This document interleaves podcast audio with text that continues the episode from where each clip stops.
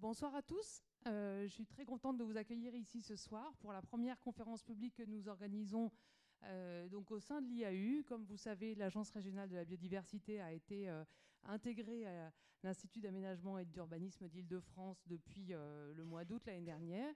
Et on, est dans les locaux avec toute l'équipe de l'IAU depuis, depuis début décembre. Donc c'est une première pour nous d'être ici. Et pour ces conférences publiques qui sont organisées tous les mois. Et je suis assez euh, contente finalement de, voir que le, thème qu'on a choisi ce soir et euh, finalement représente un petit peu le même beaucoup la, volonté de faire des questions de biodiversité et d'environnement quelque chose de beaucoup plus transversal. Et c'est pour ça qu'on est ici et qu'on travaille de plus en plus et qu'on apprend à travailler avec les équipes de l'IAU parce que je crois que euh, ces, questions ne doivent pas rester euh, dans notre euh, petit monde de, naturalistes et qu'au contraire, on voit bien qu'il y, a des passerelles très clairement à faire avec, avec l'économie en particulier. Donc ce soir, c'est une approche euh, économie-écologie euh, qu'on vous propose avec euh, Harold Levrel qui va vous présenter sa mission et son travail. c'est pointu, c'est complexe, donc je vais le laisser présenter tout ça, mais c'est une très bonne chose et, je suis très contente que ça se passe justement ce soir à l'IAU parce que les, sujets sont bien représentatifs des, enjeux qu'on va avoir à traiter aussi demain. Voilà, donc juste une petite information pratique quand vous allez sortir. Donc la, conférence euh, euh, se déroule sur deux heures. Une première euh, heure de présentation par le conférencier et puis une heure de questions-réponses qui est généralement assez riche puisque justement dans ce petit format-là, on peut en profiter pour, pour échanger entre nous. Donc, donc ça, c'est plutôt intéressant. On va sortir donc vers 21h, 21h15. Et à partir de ce moment-là, par contre, vous pourrez plus sortir sur le devant du bâtiment, par là où vous êtes rentré, mais on vous montrera, vous pourrez sortir par derrière, parce que euh, le bâtiment est fermé à partir de 8 heures. Donc s'il y a des gens qui veulent partir euh, discrètement, euh, sans, sans, se faire remarquer, après 8 heures, par contre, demandez-nous, parce qu'on vous montrera le chemin pour passer par derrière. Euh, voilà. De, juste le, deuxième point aussi important, le, prochain rendez-vous de notre cycle de conférences publiques qui est là euh, sur euh, quelque chose de très différent, parce qu'on va parler des corneilles et des corneilles en Ile-de-France. c'est le 21 juin, ça n'a rien à voir avec la fête de la musique, hein, mais pour certains en tout cas qui vivent proche de Nid Corneille, ça peut, ça peut avoir à, faire. Mais voilà, le 21 juin à la Alpajol, donc 19h, 21h comme d'habitude, sur le thème des corneilles. et puis bien sûr, le cycle reprend à partir de, septembre, comme, comme vous avez l'habitude de, le suivre. Et vous avez à l'entrée les petits flyers qui présentent effectivement notre cycle de conférences. Voilà, et ben, merci beaucoup d'être tous présents et je vais passer la parole à Harold. Merci beaucoup pour cette euh, introduction. Euh, donc, euh, je m'appelle Harold Levrel, je travaille au Centre international de recherche sur l'environnement et le développement, et je suis professeur à l'AgroParisTech. et ce travail est mené avec un collègue qui s'appelle Antoine Nismer, qui est un historien de la pensée économique. Moi, je suis un économiste de l'environnement, ou économiste écologique, selon. Et on, voilà, on travaille ensemble sur des questions qui euh, sur plusieurs aspects, mais notamment tout ce qui a trait à l'économicisation de la nature. on utiliser un, mot très joli, mais qui explique un peu des termes généraux autour de privatisation, marchandisation, tout ça. Aujourd'hui, ça va être sur la monétarisation. Alors, euh, avant de commencer, donc j'ai passé euh, ce document qui était en format PowerPoint sur mon, Apple à un format PDF sur, ce, sur cet ordinateur. Donc, s'il y a des petites choses qui n'apparaissent pas bien, vous voudrez bien me pardonner. Alors, la question de savoir s'il faut donner un prix à la nature, c'est une question qui est assez, euh, je dirais, euh, d'actualité depuis... Euh, on, peut, on peut en tout cas le penser depuis une dizaine d'années avec des, ouvrages qui traitent de, ce sujet. Hein. ici, là, j'ai mentionné des ouvrages, enfin, j'ai présenté des ouvrages qui sont plutôt dans une perspective critique hein, autour de cette question de la monétarisation. on va voir après, pendant la présentation, qu'il y a évidemment d'autres rapports, d'autres ouvrages qui, eux, ont essayé de considérer la, monétarisation comme quelque chose de positif hein, pour l'environnement. Bon. Alors, la première question qu'on peut se poser quand on, s'intéresse à la monétarisation de la nature, c'est pourquoi est-ce qu'on aurait besoin de faire ces évaluations? Alors, bon, euh, chacun peut avoir sa propre idée. Je donne euh, certains, euh, certains éléments qui peuvent être concrets. Alors, en tant que, pour les gouvernements, hein, en premier lieu, il peut y avoir un intérêt à savoir combien vaut la nature pour mettre ça en, balance avec euh, d'autres euh, d'autres capitaux, d'autres éléments d'investissement et voir qui, enfin, où est-ce qu'il y a la plus grande valeur ajoutée dans des projets d'aménagement. Bon. pour, ah pour des ONG environnementales, euh, la démarche, elle est euh, souvent euh, de mettre en avant la valeur des actions qui sont menées, comment est-ce qu'en fait leurs travaux, leurs actions autour de la protection de la nature peut être aussi une source de bien-être pour les populations? Et donc parfois on peut avoir recours à des évaluations monétaires. Il y a aussi la volonté souvent de, communiquer sur l'importance des, biens environnementaux. Alors, euh, il y a euh, beaucoup de débats hein, au sein du parce que certaines ONG sont euh, très opposées hein, à ce type d'approche et puis d'autres, on va dire notamment les, ONG anglo-saxonnes, hein, y, voient une opportunité intéressante. Pour les juges, donner une valeur monétaire à la nature, ça peut les aider à trancher dans des contentieux. c'est un outil de preuve, l'évaluation monétaire, comme on peut avoir d'autres qui permettent d'évaluer des préjudices. Et euh, les juges sont assez friands hein, d'évaluation monétaire parce que ça leur simplifie la tâche. On n'a plus qu'à donner une indemnisation correspondant au montant lorsqu'il y a un préjudice. Et puis, euh, il y a des agences publiques. Alors euh, là, je n'ai pas mis d'agence en particulier, mais on peut penser à l'agence de l'eau, à des agences comme l'ADEME, à l'Agence européenne de l'environnement. En fait, elles ont souvent ces agences soit à mettre en œuvre des politiques environnementales pour lesquelles on peut demander des évaluations monétaires, hein, on verra ça, euh, auquel cas c'est donc tout simplement parce qu'ils ont des obligations légales de faire des évaluations monétaires, euh, des effets de leurs investissements par exemple, euh, soit c'est pour communiquer sur justement l'importance de faire de la conservation. Je n'ai pas mis mon petit chrono en marche, je le mets, j'aurais grappillé quelques, quelques minutes. Alors, On pense que l'évaluation monétaire, c'est quelque chose de très nouveau. C'est pour ça d'ailleurs que souvent, euh, il y a des critiques autour de la monétarisation de la nature. C'est parce que ce serait, si vous voulez, quelque chose qui rentrerait dans un, processus historique qui est euh, le fait qu'on est dans une période libérale, voire néolibérale, enfin, peu importe, euh, et que finalement, on essaye de tout faire rentrer dans le marché, dans le capitalisme, etc. Et donc, eh bien, la monétarisation de la nature, ça va nous faciliter la tâche pour cette mise en œuvre l'accroissement du capitalisme. Alors pourtant, euh, ce n'est pas euh, si nouveau que ça. Alors, euh, je vais donner deux exemples. Alors un premier exemple, c'est les compensations financières qui ont pu exister au 19e siècle pour des pollutions qui généraient des impacts environnementaux. une des sources de pollution les mieux connues, c'est les pollutions issues des usines de soude, hein, des manufactures de soude. Alors, en fait, il y avait au départ des manufactures de soude qui étaient en centre-ville. Hein. Euh, bon, alors très vite, on les a sortis des centres-villes, euh, parce que ça générait quand même des, problèmes de santé publique importants. Euh, mais donc, elles se sont retrouvées à la campagne avec des impacts sur la nature. Hein. Donc, c'est notamment les pluies acides. Alors, assez vite, les pouvoirs publics se sont rendus compte de l'importance d'avoir de l'information sur ce sujet des pollutions liées à la soude. Alors, il y a eu, à la demande du ministre de l'Intérieur, euh, le 30 octobre 1809 la publication d'un rapport par l'Académie des sciences qui faisait le point sur les impacts des pollutions euh, issues des manufactures de soude. À partir de ce moment-là, euh, il y a eu une prise de conscience politique quelque part et un décret a été adopté le 15 octobre 1810 qui rend obligatoire les études d'impact sur les pollutions par acide chlorhydrique pour les communes situées à moins de 5 km de l'usine. Ce décret mentionne aussi le fait que n'importe qui peut demander une indemnisation, peut euh, avoir un recours euh, devant une cour de justice pour demander euh, des indemnités. Alors par exemple, en 1810, il y a le préfet qui a condamné, enfin, le préfet est intervenu pour faire condamner quatre soudiers. et ces soudiers ont donné des indemnités à l'administration des eaux et forêts, mais aussi à des agriculteurs, du fait des impacts, et notamment sur la base la, stérilité euh, générés par ces pollutions. Alors, euh, quel, type de préjudice était reconnu quand on avait des, impacts sur la nature, notamment donc sur, les, sur les végétaux hein, euh, principalement? Alors il y avait des dommages matériels, bon ça c'est assez classique, diminution des récoltes par exemple, des dommages immatériels. Alors, si on avait une propriété qui subissait des dommages importants du fait des pollutions liées à l'acide chlorhydrique, eh bien, forcément, la valeur de la vente, hein, la valeur foncière du bien baissait, et donc on pouvait aussi être indemnisé à ce titre.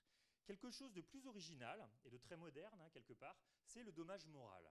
Alors le dommage moral, euh, il faut savoir qu'aujourd'hui encore, c'est quelque chose qui est très difficile à faire valoir quand il s'agit de préjudices liés à la destruction de l'environnement.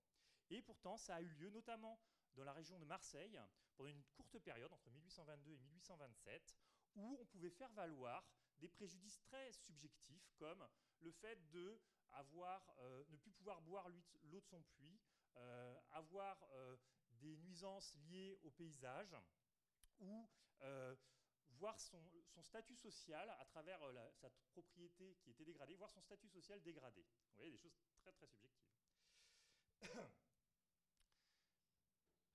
Ah, pourquoi à Marseille on a eu ces, innovations-là? Eh bien parce qu'en fait, on, on, est dans une situation assez euh, particulière où les soudiers n'étaient pas originaires de la région. Et la bourgeoisie de Marseille, finalement, subissait plus les préjudices associés aux manufactures de soude qu'elle n'en tirait bénéfice. Et assez rapidement, euh, ces bourgeois de Marseille, qui avaient souvent des propriétés dans l'arrière-pays, ont constaté qu'ils euh, subissaient des préjudices liés à la pollution euh, des, industries de soude. Et ils se sont mobilisés, notamment les avocats hein, issus de, la ville de Marseille, donc entre notables, pour commencer à enclencher des procédures vis-à-vis des soudiers. Et donc ça a donné à beaucoup de, beaucoup de choses, beaucoup d'innovations en matière d'évaluation d'impact. Hein. Notamment, il a fallu euh, mener des expériences sur des périodes assez longues. Donc comment est-ce que ces expériences étaient menées? Eh bien, il fallait euh, mesurer euh, l'acidité des pluies sur le terrain qui était concerné. Donc il fallait quand même attendre que la pluie arrive. Dans la région de Marseille, ça peut, on peut attendre un petit peu de temps en temps. il fallait pouvoir établir le lien entre la pollution et la dégradation des végétaux qui étaient sur le terrain. on faisait appel à des naturalistes, des médecins, des pharmaciens chimistes. Et tout ça prenait beaucoup de temps, notamment parce qu'il fallait démêler les impacts hein, et les, causes euh, les unes euh, par rapport aux autres. Euh, ça avait un coût important parce qu'il fallait mobiliser beaucoup d'experts. Hein. donc là, je mentionne des, chiffres bon, qui, ne veulent pas, qui, ne veulent pas, dire grand-chose hein, aujourd'hui, puisque évidemment, cette franc 20 de l'époque, je ne sais pas combien c'est aujourd'hui, c'est beaucoup plus. Mais c'est pour vous donner un ordre de grandeur par rapport aux chiffres que je vais évoquer après. donc une expertise coûtait entre 700 et 4000 francs. Et euh, les montants qui étaient estimés pour euh, les indemnisations, eh bien, on considérait euh, des, valeurs conventionnelles comme 15 francs pour un pied de vigne, 20 à 70 francs pour un mûrier ou un olivier. Et un exemple qui est donné dans l'article que, j'utilise pour, pour, cette présentation, c'est l'exemple du domaine de Bourguignon, de Fabregoul, qui en 1822 a pu faire valoir des dommages sur les moulins, les ruches, l'oliveraie, le verger, etc. Euh, pour un montant total de 24 000 francs.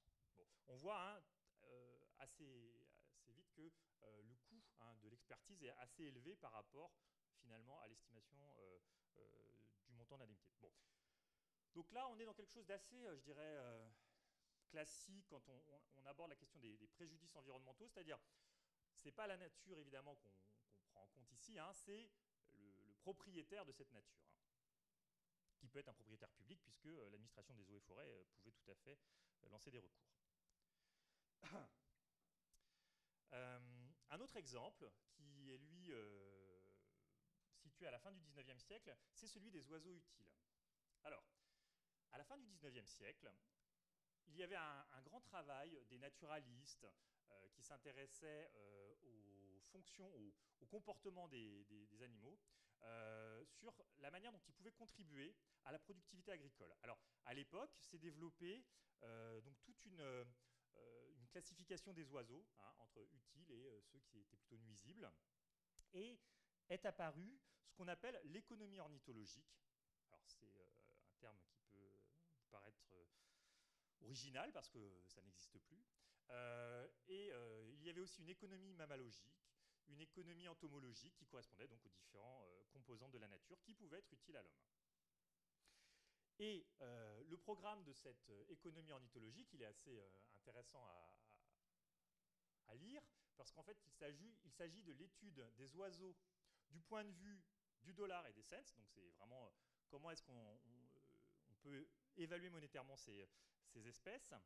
Et en fait, on essaye de voir comment elles fournissent, ces espèces, des bénéfices à l'agriculteur, aux personnes qui, observent les oiseaux, donc pour les loisirs, les chasseurs, et ainsi de suite. Et ce travail n'est pas un travail qui est mené par des scientifiques isolés, mais par le département de l'agriculture américain. Hein. Il y a une division de l'économie ornithologique dans ce département de l'agriculture, qui correspond donc à notre ministère de l'Agriculture. Hein. Donc, si vous voulez, à l'époque, on a déjà euh, la, prise de conscience euh, du rôle des espèces sauvages pour euh, fournir des bénéfices aux activités humaines. Et on le monétarise. Alors, il y a un travail qui a été mené notamment par Clinton Hart Merriam, qui est le directeur en fait de la division d'économie ornithologique, et il met en avant euh, le fait que à l'époque, on a donné 90 000 dollars de subventions pour tuer 130 000 oiseaux, qui auraient, selon lui, causé peu de dommages. Et il souligne que si ces oiseaux avaient été laissés en vie, ils auraient permis d'économiser 3,9 millions de dollars de pertes par leur rôle en tant que régulateur, hein, régulateur des, rongeurs, régulateur des insectes, etc. Ce type euh, d'argument a assez bien fonctionné à la fin du 19e siècle et au début du 20e, à tel point que ça a donné lieu à l'adoption d'un certain nombre de, lois. Euh, alors aux États-Unis, Lassie Act, qui est en fait euh, une loi qui interdit le commerce d'oiseaux sauvages entre États, notamment pour leurs plumes.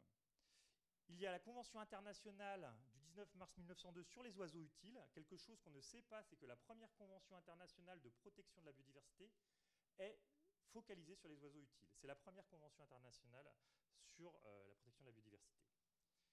Et puis un dernier, euh, une dernière convention, c'est euh, le traité sur les oiseaux migrateurs entre le Canada et les États-Unis.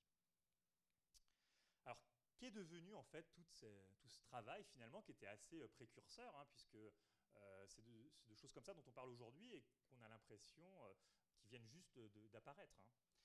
Alors, en fait, euh, cette discipline, elle a connu une histoire assez, assez triste, dans le sens où elle a complètement disparu au début des années 30. Hein. Et le ratio des publications des scientifiques du département de l'agriculture concernant l'usage des oiseaux ou l'usage des pesticides est passé d'un ratio de 1 pour 1 en 1915 à un ratio de 1 pour 20 en 1946. Donc vous comprenez euh, la logique, hein, c'est que en fait l'oiseau qui était considéré comme une entité très utile à l'homme a vu son utilité disparaître avec l'apparition des pesticides. Et leur valeur économique est retombée à un niveau proche de zéro finalement. D'ailleurs, ça explique en partie hein, qu'on n'a pas vu de nouvelles lois sur la protection des oiseaux avant les années 70. Hein. pendant 60 ans, on n'a pu voir du tout d'innovation en matière de protection des oiseaux parce que finalement, on était focalisé sur ces oiseaux utiles et que ces oiseaux utiles, eh bien, finalement, ils n'étaient plus utiles une fois qu'on a découvert euh, les euh, pesticides de synthèse.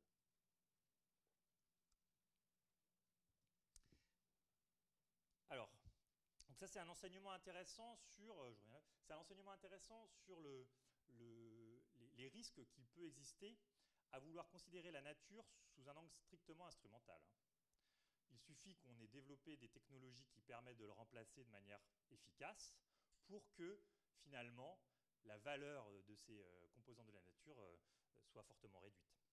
Et on peut imaginer qu'il y ait à l'avenir des nanorobots qui permettent la pollinisation, et vous entendrez beaucoup moins parler du problème des pollinisateurs dans la presse, probablement. D'autant plus que ça permet de générer des activités économiques profitables.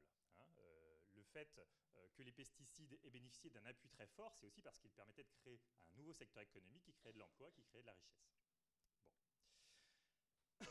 Alors, un dernier exemple qui, lui, est contemporain, euh, c'est donc un objectif différent des autres. Hein. Premier objectif que j'ai présenté, c'était une enfin, comment on peut calibrer une indemnisation. Le deuxième, c'était comment on peut démontrer que la nature participe à la création de richesses. Le troisième exemple que, je vous présente maintenant, c'est comment ces évaluations monétaires peuvent permettre de calibrer des outils de politique publique, en l'occurrence une taxe.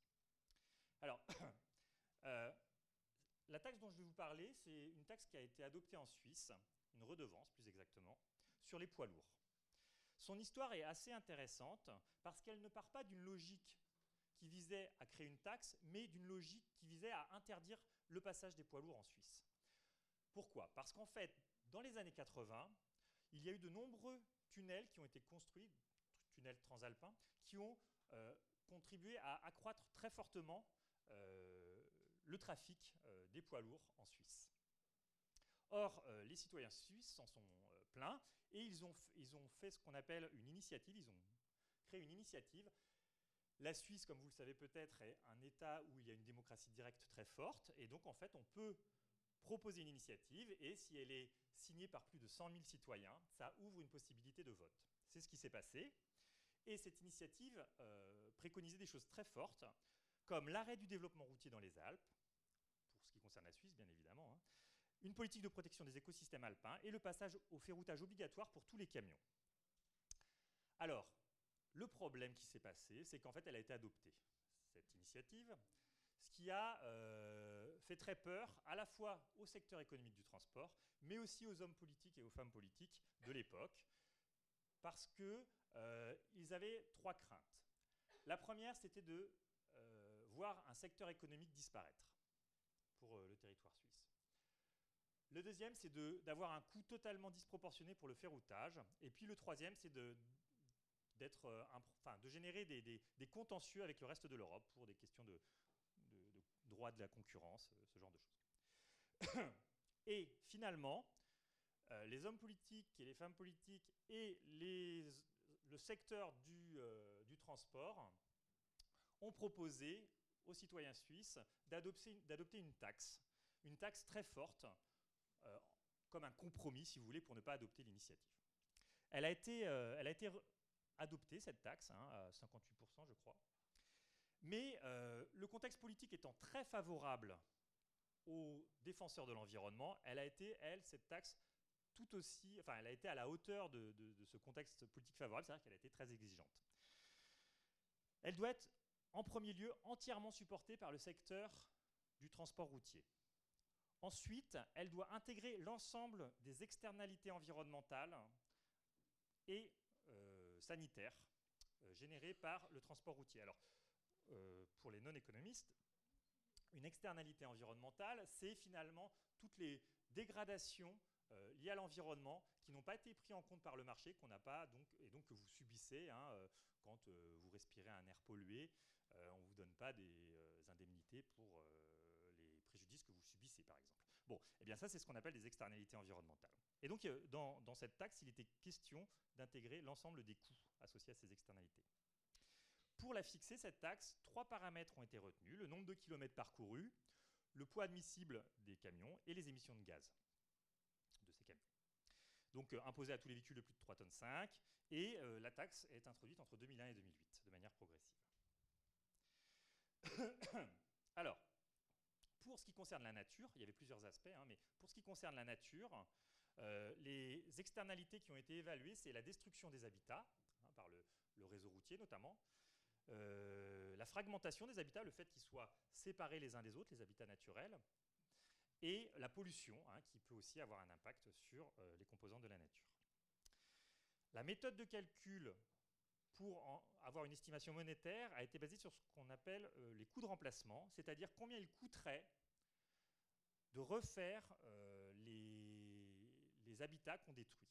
Hein. Donc, euh, soit combien ça coûte de les restaurer, de reconstituer des corridors écologiques, etc.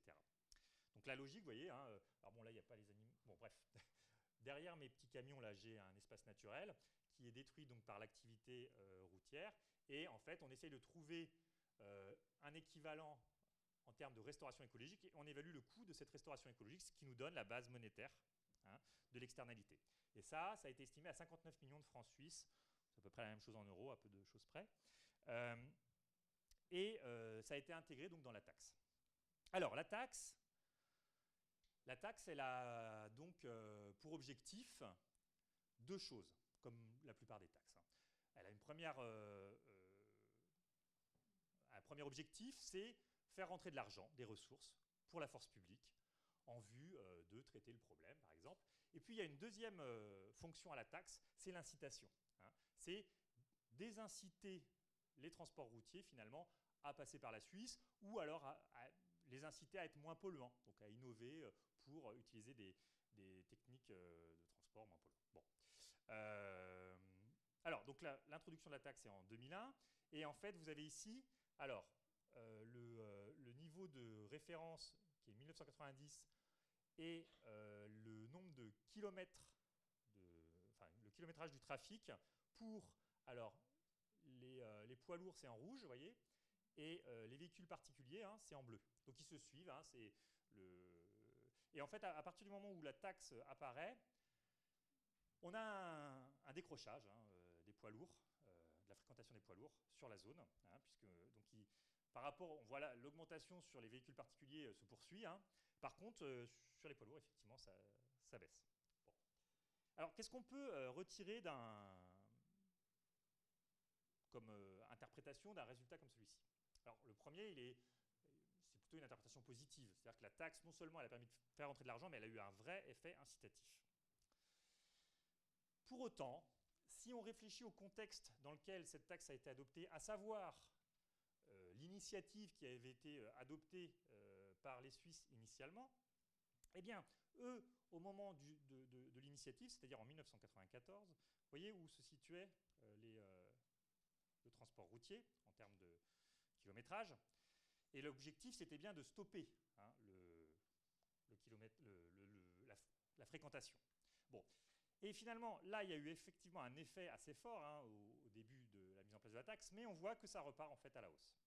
Alors, et que ça repart à la hausse, et, c'est au-delà hein, de ce qui avait euh, été envisagé comme euh, point de référence euh, au milieu des années 90. Donc c'est le verre à moitié plein, à moitié vide, hein, c'est quelque chose qui a quand même fonctionné, mais on peut penser que la taxe finalement, elle a été internalisée dans les modèles économiques des entreprises de transport, et eh bien on va observer une, une réaugmentation. Alors, c'est un problème un peu général des taxes, c'est qu'en fait, une taxe a un effet sur 2-3 ans, mais pas beaucoup plus. Hein. Il suffit de penser à la cigarette. Hein, la cigarette, si vous ne réactualisez pas les taxes en permanence, l'effet des incitatifs il disparaît et le consommateur euh, finit par internaliser ça dans ses choix. Bon, pour autant, vous voyez, c'est un exemple où euh, l'évaluation monétaire peut jouer un rôle intéressant. Alors, donc là, c'est ce que j'ai dit. Donc, ça a quand même rapporté 800 millions d'euros au passage euh, à l'État suisse, donc c'est jamais euh, complètement négatif comme bilan. un problème, c'est que ces revenus n'ont pas été utilisés pour faire de la restauration écologique des milieux détruits. Donc, vous voyez, la méthode, hein, ça a été utilisé pour euh, financer le, le ferroutage. C'est pas, mal quand même. Ça n'a pas été utilisé pour construire d'autres routes. Euh, donc, des fois, on peut avoir des surprises. Hein. Euh, au niveau de l'emploi, on n'a pas eu non plus d'impact significatif. Hein. L'emploi est resté relativement stable. Et la productivité a plutôt augmenté. Hein. Il a fallu avoir des gains de productivité pour compenser ces nouveaux coûts. Voilà, donc trois, manières d'utiliser les évaluations monétaires euh, dans des cadres différents. comme je le disais, ça n'est pas spécialement nouveau, c'était les deux premiers exemples qui permettaient de le démontrer. Et euh, là, c'est un exemple qui est euh, assez intéressant parce qu'il y a eu des moyens techniques forts qui ont été mobilisés dans un contexte politique plutôt favorable. Ça, ça ne reflète pas la, manière dont on utilise les évaluations monétaires de manière générale. Alors, aujourd'hui, le contexte contemporain, c'est quoi?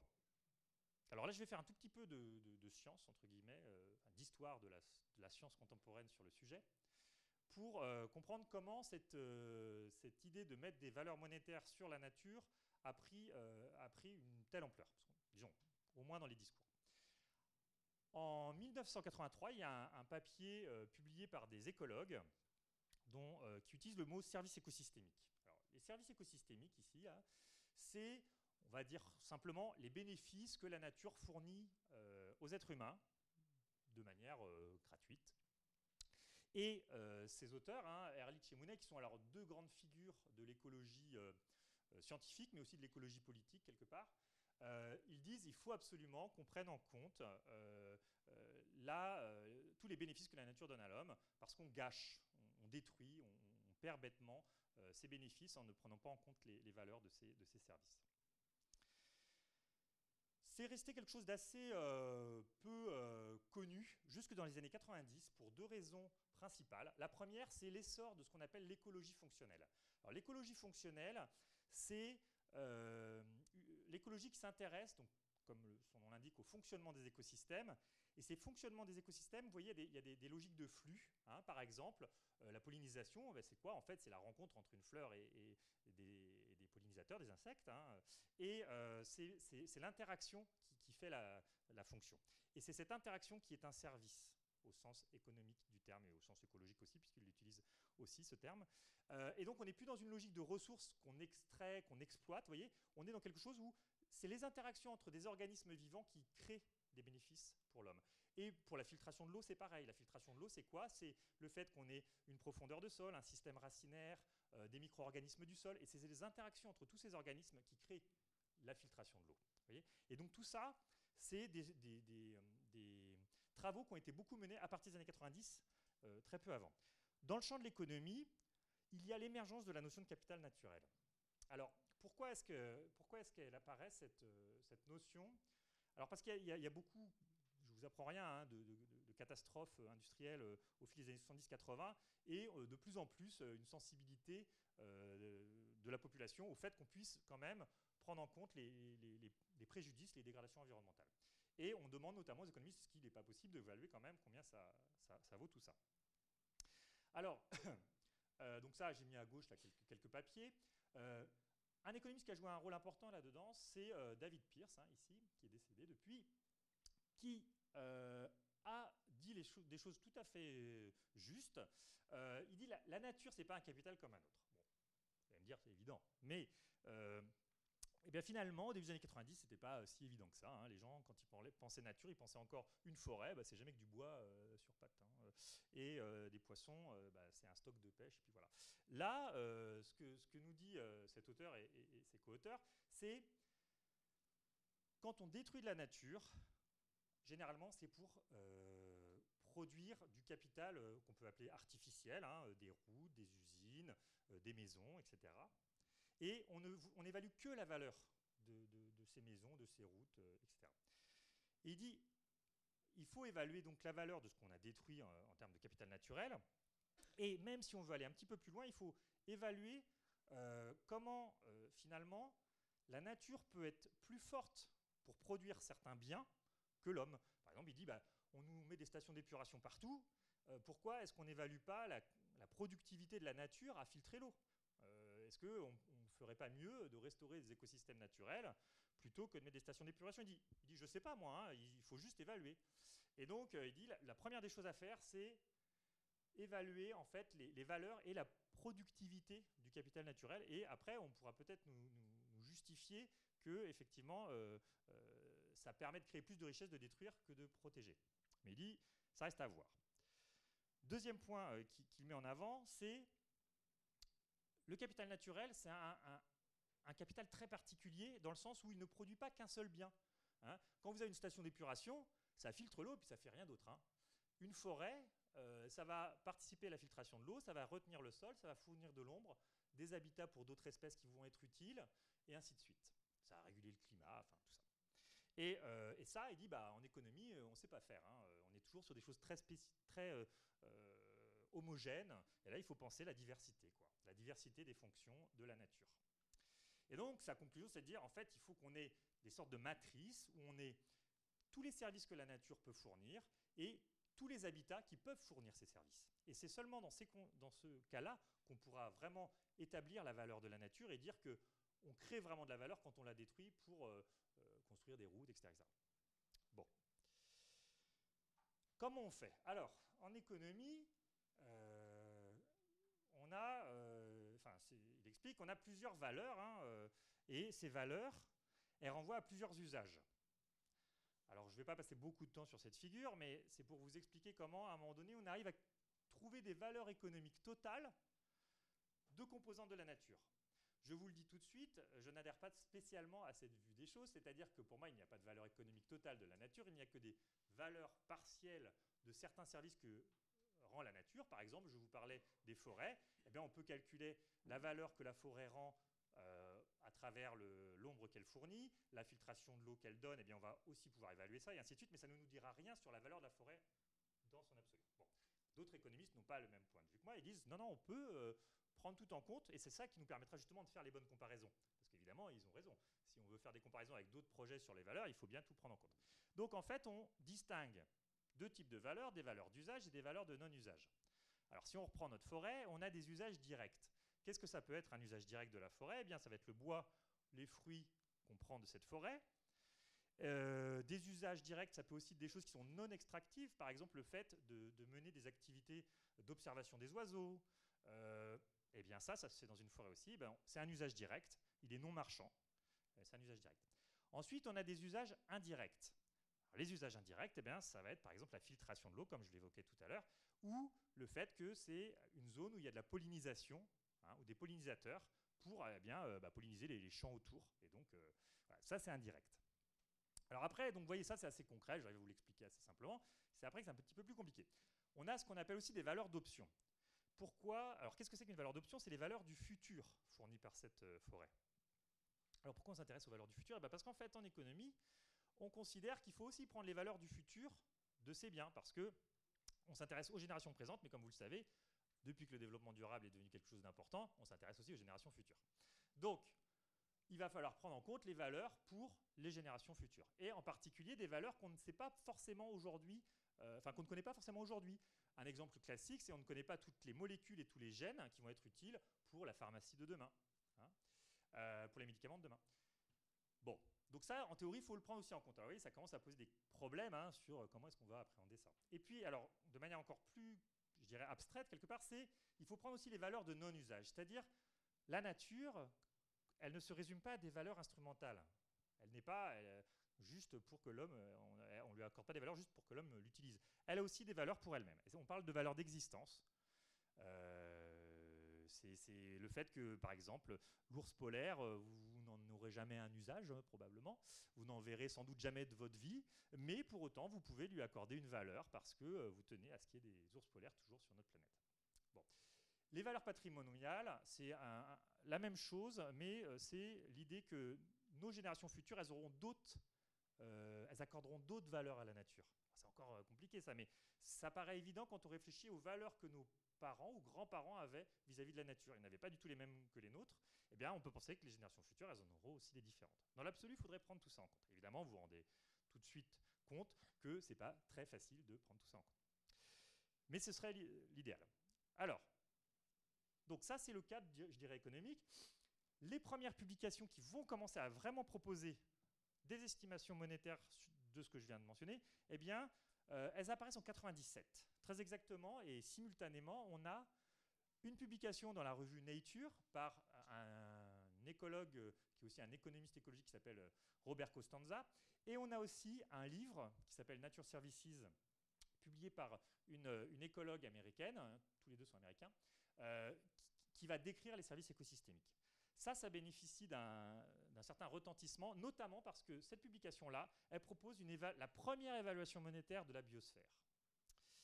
Est-ce que c'est une bonne nouvelle? Je ne sais pas. Alors, ici, on a la liste, que vous ne pouvez sans doute pas lire, des services écosystémiques qui euh, sont listés dans l'article de euh, Bob Costanza, Robert Costanza, et il propose la fameuse matrice dont je vous parlais à l'instant, qui croise, donc en haut là, vous avez les types de services écosystémiques, je, le, je les lis pour vous, là vous avez la récréation par exemple, les ressources génétiques, la pollinisation, et ainsi de suite. Donc là, il en liste 17. Et puis là, vous avez les habitats, hein, les habitats marins, les forêts ici, ainsi de suite. Voyez? Et donc, ce qu'il, euh, dans son travail, enfin dans leur travail, hein, c'est un travail de plusieurs auteurs, eh bien en fait, ils retrouvent toutes les valeurs, enfin ils essayent hein, de retrouver toutes les valeurs euh, des services écosystémiques fournis par les différents habitats de la planète. Et à la fin, on a ici, là, le montant de la valeur de la biosphère. Alors, je, ne vais pas vous faire languir, c'est 33 000 milliards de dollars par an. Alors, 33 000 milliards de dollars sur une année, euh, donc c'est pas mal. Euh, pour euh, vous donner un ordre d'idée, ça tombe assez bien parce que c'est l'équivalent du PIB mondial à l'époque, à peu près. Bon, alors ça, cette publication, elle a fait beaucoup couler d'encre. en particulier chez les économistes. Parce que comme je vous le disais, c'est un écologue hein, qui a mené ce travail, écologue qui s'intéresse beaucoup à l'économie, mais qui est écologue malgré tout, et donc qui a quand même voulu il a voulu faire une sorte d'acte politique, hein, c'est-à-dire, voyez, regardez tout ce qu'on perd comme valeur tous les ans en, détruisant bêtement ou en ne prenant pas en compte suffisamment la valeur de notre nature, mais en même temps, euh, beaucoup de personnes ont eu euh, des discours qui consistaient à dire, bon, très bien, mais est-ce qu'à ce prix-là, on peut se payer la biosphère? Quel est le sens économique d'un chiffre comme ça? Évidemment, il n'y en a aucun. Hein. Euh, c'est ce qu'on peut appeler un, gros chiffre qui, fait parler, mais ça a été son mérite, mais qui n'a pas beaucoup de sens, tant ni d'un point de vue économique, ni d'un point de vue écologique. À la suite, euh, je continue mon histoire, à la suite euh, de, ces publications, la notion de service écosystémique a connu un engouement important, avec un moment euh, très, très important, qui est le Millennium Ecosystem Assessment, ou évaluation des écosystèmes du millénaire, et en fait, qui a regroupé 1350 scientifiques, donc une mobilisation massive des scientifiques sur le sujet, et qui propose la première catégorisation de services écosystémiques. Alors, que, quel type de services écosystémiques euh, sont décrits?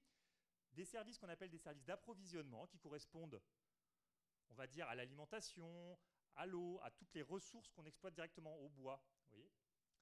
des services de régulation, ça, ça correspond plutôt aux fonctions écologiques, comme, bah, je parlais de la pollinisation, la filtration de l'eau, vous voyez, des choses qui sont plutôt liées à des processus. Et puis, euh, les services culturels, une dimension beaucoup plus subjective, hein, qui sont à la fois des activités, liées à des activités récréatives, je parlais de l'observation des oiseaux par exemple, on la mettrait là, mais aussi des dimensions euh, spirituelles. Hein, les forêts classées, euh, enfin les forêts, pardon, les forêts sacrées euh, pourraient être là. Donc c'est la première classification et c'est le premier bilan mondial. Et alors ce qui ce qu'il montre ce bilan, alors bon là, vu qu'il y avait une animation qui a pu, là vous avez beaucoup d'informations simultanément, c'est un peu difficile à lire, mais vous retrouvez ces services, là, services de prélèvement, services de régulation, services culturels. Vous avez en fait ici des grandes catégories avec le nom de ces services. Donc, euh, non, pardon, ici, ils sont là, les noms de ces services. Et la flèche, hein, regardez juste ça, la flèche, vous voyez, ça montre le sens de, de, l'évolution de ces services entre 1950 et 2000. Bon, on voit, hein, la plupart baissent. D'ailleurs, celui-là, ils disent qu'il monte, mais en fait, il baisse aussi. Mais bon, il baisse partout, sauf ici et ici. Et en fait, là où ils augmentent, c'est uniquement euh, sur des services écosystémiques qui bénéficient du système marchand, qui peuvent se vendre sur des marchés. Donc vous avez les cultures, l'élevage, l'aquaculture. Ça, ça donne lieu à la production dans un cadre euh, économique classique avec de la vente sur le marché. Alors, comme on peut gagner de l'argent avec ça? En fait, le, le marché en tant qu'institution fonctionne assez bien. Le marché, quand il y a un système de prix, il est capable de, de, produire. Et donc, il produit effectivement hein, ses services. Par contre, sur tous les autres services qui ont plutôt des natures publiques ou communes, l'air, l'eau, les espèces euh, sauvages, etc., et en fait, la plupart des autres services, hein, eh bien, en fait, on a euh, une forte érosion. Hein. Donc, ce que nous montre ce, ce bilan, c'est on a mis l'accent à 100% sur des services de prélèvement et on a négligé complètement les services de régulation et les services culturels. Et c'est notamment lié au fait qu'on a euh, simplement compter sur le marché pour produire euh, ces services pendant 50 ans. Alors ça a d'ailleurs relativement bien fonctionné, hein. c'est-à-dire que ça a permis d'accompagner la croissance euh, démographique, de réduire la pauvreté, hein, malgré tout dans le monde, quoi qu'on en dise, la pauvreté a été réduite, au moins du point de vue alimentaire et des revenus.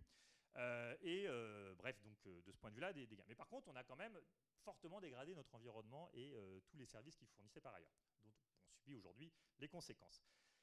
Il y a eu un succès énorme de ce concept dans la littérature scientifique. Hein. Alors vous avez ici la notion de service écosystémique, c'est la, ligne en continu ici. Donc on voit hein, à partir de 2004-2005 euh, vraiment une explosion du succès de ce, concept dans la communauté scientifique. Par contre, beaucoup moins dans la société. C'est-à-dire que, alors là, un, on a utilisé le monde qui est sans doute pas euh, représentatif euh, du lectorat. Euh, enfin bref, on n'a pas forcément le meilleur échantillon, mais on a voulu regarder dans le monde comment les notions étaient utilisées. Et ce qu'on voit, c'est que autant la biodiversité, ça monte, ça monte, ça monte, et ça, reste croissant, autant ces notions de services écosystémiques et de capital naturel, bon, c'est céphalogramme plat. Il n'y a pas vraiment de, d'engouement hein, de la presse pour ces sujets. Donc c'est vraiment pour l'instant quelque chose quand même qui reste très focalisé sur le monde des, scientifiques. Un point encore important à, mentionner du point de vue scientifique, c'est que tous ces travaux, ils ont été impulsés non pas par les économistes, contrairement à ce que parfois on entend, hein, c'est-à-dire que ce seraient les économistes qui voudraient absolument mettre la nature euh, dans le marché. Non, non, c'est quand même beaucoup plus insufflé par les écologues. Hein.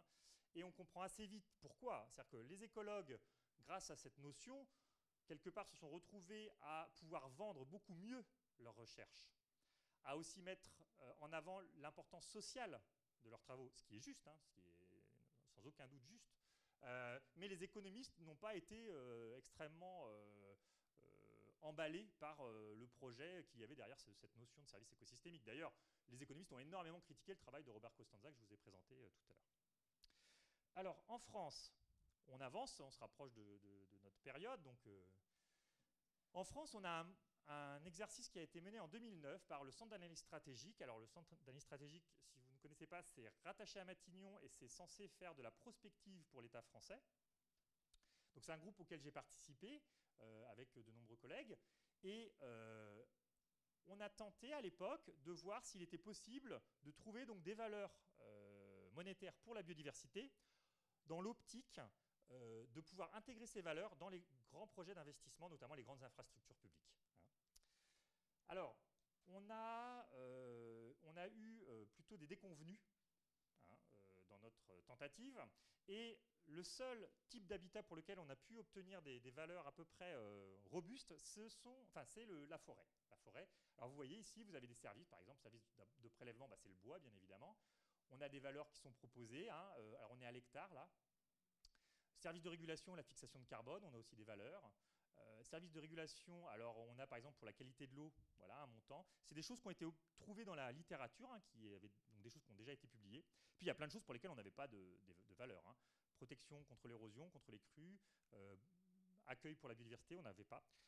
À la fin, ce travail a permis de proposer une valeur de 970 euros par hectare et par an. Alors, euh, qui trouve que c'est beaucoup dans cette salle 970 euros par hectare et par an pour une forêt? Alors, je vais demander juste à ceux qui trouvent que c'est beaucoup de lever la main. Bon, ça n'est pas beaucoup a priori ou alors vous n'osez pas lever la main. Euh, en fait, 970 euros par an, ça représente une valeur euh, en termes de, capital de 30 000 euros. Parce qu'en fait, comme je vous l'ai dit, on travaille sur plusieurs années. Hein. Quand on travaille sur des projets d'investissement, vous ne calculez pas juste la valeur que votre investissement il vous redonne euh, dans un an, mais aussi dans deux ans, trois ans, quatre ans. Donc on fait pareil pour la nature. Et si on regarde donc toutes ces valeurs cumulées hein, pour les années à venir, on arrive à 30 000 euros. 30 000 euros, c'est pas si mal que ça par rapport à la valeur d'une forêt exploitée pour son bois, qui est beaucoup plus petite. Ne me demandez pas combien, je ne sais plus. Mais c'est assez faible. Euh, en revanche, ces 30 000 euros, si on doit mettre ça en balance avec des projets d'investissement comme par exemple des projets autoroutiers ou de lotissement, eh bien, je vous le dis rapidement, ça ne vaut rien. C'est-à-dire, c'est comme si on avait epsilon dans notre, euh, notre valeur et, le bilan, il est assez rapidement fait. Et alors, si vous voulez, ce résultat, il a déçu beaucoup de personnes dans le groupe parce qu'il y avait euh, l'espoir, hein, je pense, et puis une vraie croyance dans le fait qu'on allait trouver des énormes valeurs. Hein. comme, si vous voulez, la plupart des gens qui travaillent sur le sujet euh, pensent que la, valeur de la nature est, énorme, puisque si on s'intéresse au sujet, c'est généralement qu'on y a un attachement particulier. Euh, donc tout le monde pensait que ça allait être énorme, et puis en fait, bah non, en fait, c'est pas énorme. Donc alors on s'est aussi rendu compte, hein, bon moi je, dirais en tant qu'économiste, on est plutôt on n'a pas une forte croyance sur les, montants énormes, mais pour les écologues, et notamment euh, ceux qui travaillaient sur euh, la conservation, hein, euh, ils étaient assez surpris. Et donc, c'est tout simplement parce que, évidemment, dans la population, tout le monde n'accorde pas une énorme valeur aux forêts et aux services qu'elles fournissent. Bon, alors, je poursuis. À l'échelle mondiale, alors là, bon, de la même manière, il n'y a pas d'animation, mais il y a eu un gros travail qui s'appelle l'économie des écosystèmes et de la biodiversité, qui s'est fixé d'évaluer à l'horizon 2050 euh, ce qu'on appelle les coûts de l'inaction politique. Les coûts de l'inaction politique, vous en avez peut-être entendu parler pour le carbone. On parle parfois de combien ça va coûter à, la société de ne pas agir en faveur de, la lutte contre le réchauffement climatique. Eh bien, on a voulu faire la même chose pour la biodiversité. Et ça a été une commande de la Commission européenne, en fait. C'est la Commission européenne qui a dit, bon, on a pu le faire pour le, climat, on peut tout à fait le faire pour la biodiversité. Et donc, euh, l'exercice a été le suivant. Euh, vous avez euh, quelque chose dessous que vous ne voyez pas, qui nous montre quelle est l'évolution pour les années à venir des différents habitats naturels dans le monde. évidemment, le constat est sans appel, hein, il y a un effondrement. Et on attribue des valeurs selon la même logique que, la matrice que je vous ai présentée tout à l'heure, c'est-à-dire des services écosystémiques par habitat, on a refait le même travail et euh, il a été estimé qu'on euh, perdrait 13 938 milliards de dollars à l'horizon 2050 si, tant qu'on n'agissait pas pour lutter contre cette érosion de la biodiversité. Donc c'est une projection à l'horizon 2050 par rapport à l'année 2000. Bon, ce qui correspond à peu près au 7% du PIB. Euh, Bon, alors, ok, vous voyez ces grandes évaluations, là, bon, il y a eu vraiment un, engouement, hein, puisqu'on l'a fait donc, à l'échelle internationale, euh, on l'a fait à l'échelle française. Euh, Comment est-ce qu'on en arrive à produire des valeurs comme ça? Alors, on a plusieurs méthodes pour estimer les valeurs monétaires de la nature. Pour l'instant, je vous ai présenté des chiffres, des matrices, tout ça, mais, mais comment on fait à un moment donné pour les trouver, ces valeurs? Bon, alors on a plusieurs méthodes, parce que, évidemment, la grande majorité euh, des composants de la nature n'est pas dans le marché. Vous, individuellement, si vous voulez commencer à payer pour la nature, admettons, vous, avez, euh, vous êtes prêt à payer pour la nature, pour protéger la nature, comment vous pouvez le faire? Alors, vous pouvez acheter du bio, hein, vous allez payer 30% plus cher à peu près que du normal, et effectivement, euh, ça a un effet. Vous allez pouvoir donner de l'argent à une ONG sur la protection de la nature. Euh, vous n'avez pas beaucoup, beaucoup d'options. Des fois, si vous allez sur un parc naturel où on fait payer le prix d'entrée, bah, vous pouvez penser que cet argent va servir quand même à protéger les espèces qui sont dans ce parc. Mais en fait, en tant que consommateur, vous avez très très peu d'occasions de, faire valoir vos préférences pour la protection de la nature. Et c'est logique. C'est logique, puisque en fait, la nature n'est pas dans le marché. La nature n'est pas appropriable d'un point de vue privé. Euh, et euh, on ne peut pas la mettre sur le marché après pour la vendre. Hein, la filtration de l'eau dont j'ai parlé tout à l'heure, il n'y a pas une entreprise qui peut commencer à dire bah, tiens, je vais mettre une clôture autour et puis vendre des services de filtration de l'eau. Bon. Après, on peut commencer à travailler avec des agriculteurs pour mener des activités euh, qui peuvent être favorables à cette, filtration. Mais vous comprenez la difficulté, on est sur des biens publics, non appropriables d'un point de vue privé. Alors donc, les économistes hein, qui travaillent sur ces sujets ont imaginé des méthodes pour quand même essayer de trouver des valeurs monétaires, pour aider à faire des arbitrages. Alors, on a une approche par les coûts, tout d'abord, qui est possible. Je vous ai déjà présenté la, méthode des coûts de remplacement, c'est-à-dire combien ça coûterait de remplacer euh, un écosystème qui a été détruit par ailleurs. Par exemple, cet écosystème fournissait un service de filtration de l'eau, eh bien, il est détruit, mais il va falloir replanter, recréer euh, euh, des, fonctionnalités qui ont disparu. Ça, c'est une possibilité. Après, il y a des coûts d'évitement. Alors, les coûts d'évitement, c'est par exemple quand vous, individuellement, vous achetez des biens qui vous, qui permettent de vous protéger de pollution. Si vous achetez des masques, si vous consommez de l'eau en bouteille plutôt euh, que de l'eau euh, du robinet, euh, des choses comme ça. On peut commencer à évaluer aussi bah, combien les personnes payent pour éviter des pollutions, des dégradations de leur santé par exemple. Ça, c'est une méthode par les coûts. Une autre méthode, c'est la méthode qu'on appelle la méthode des fonctions de production. N'hésitez pas à me couper hein, si des choses ne sont pas claires. Qu'est-ce que ça veut dire? Eh bien, je vous donne un exemple, c'est la production agricole. La production agricole dépend des pollinisateurs.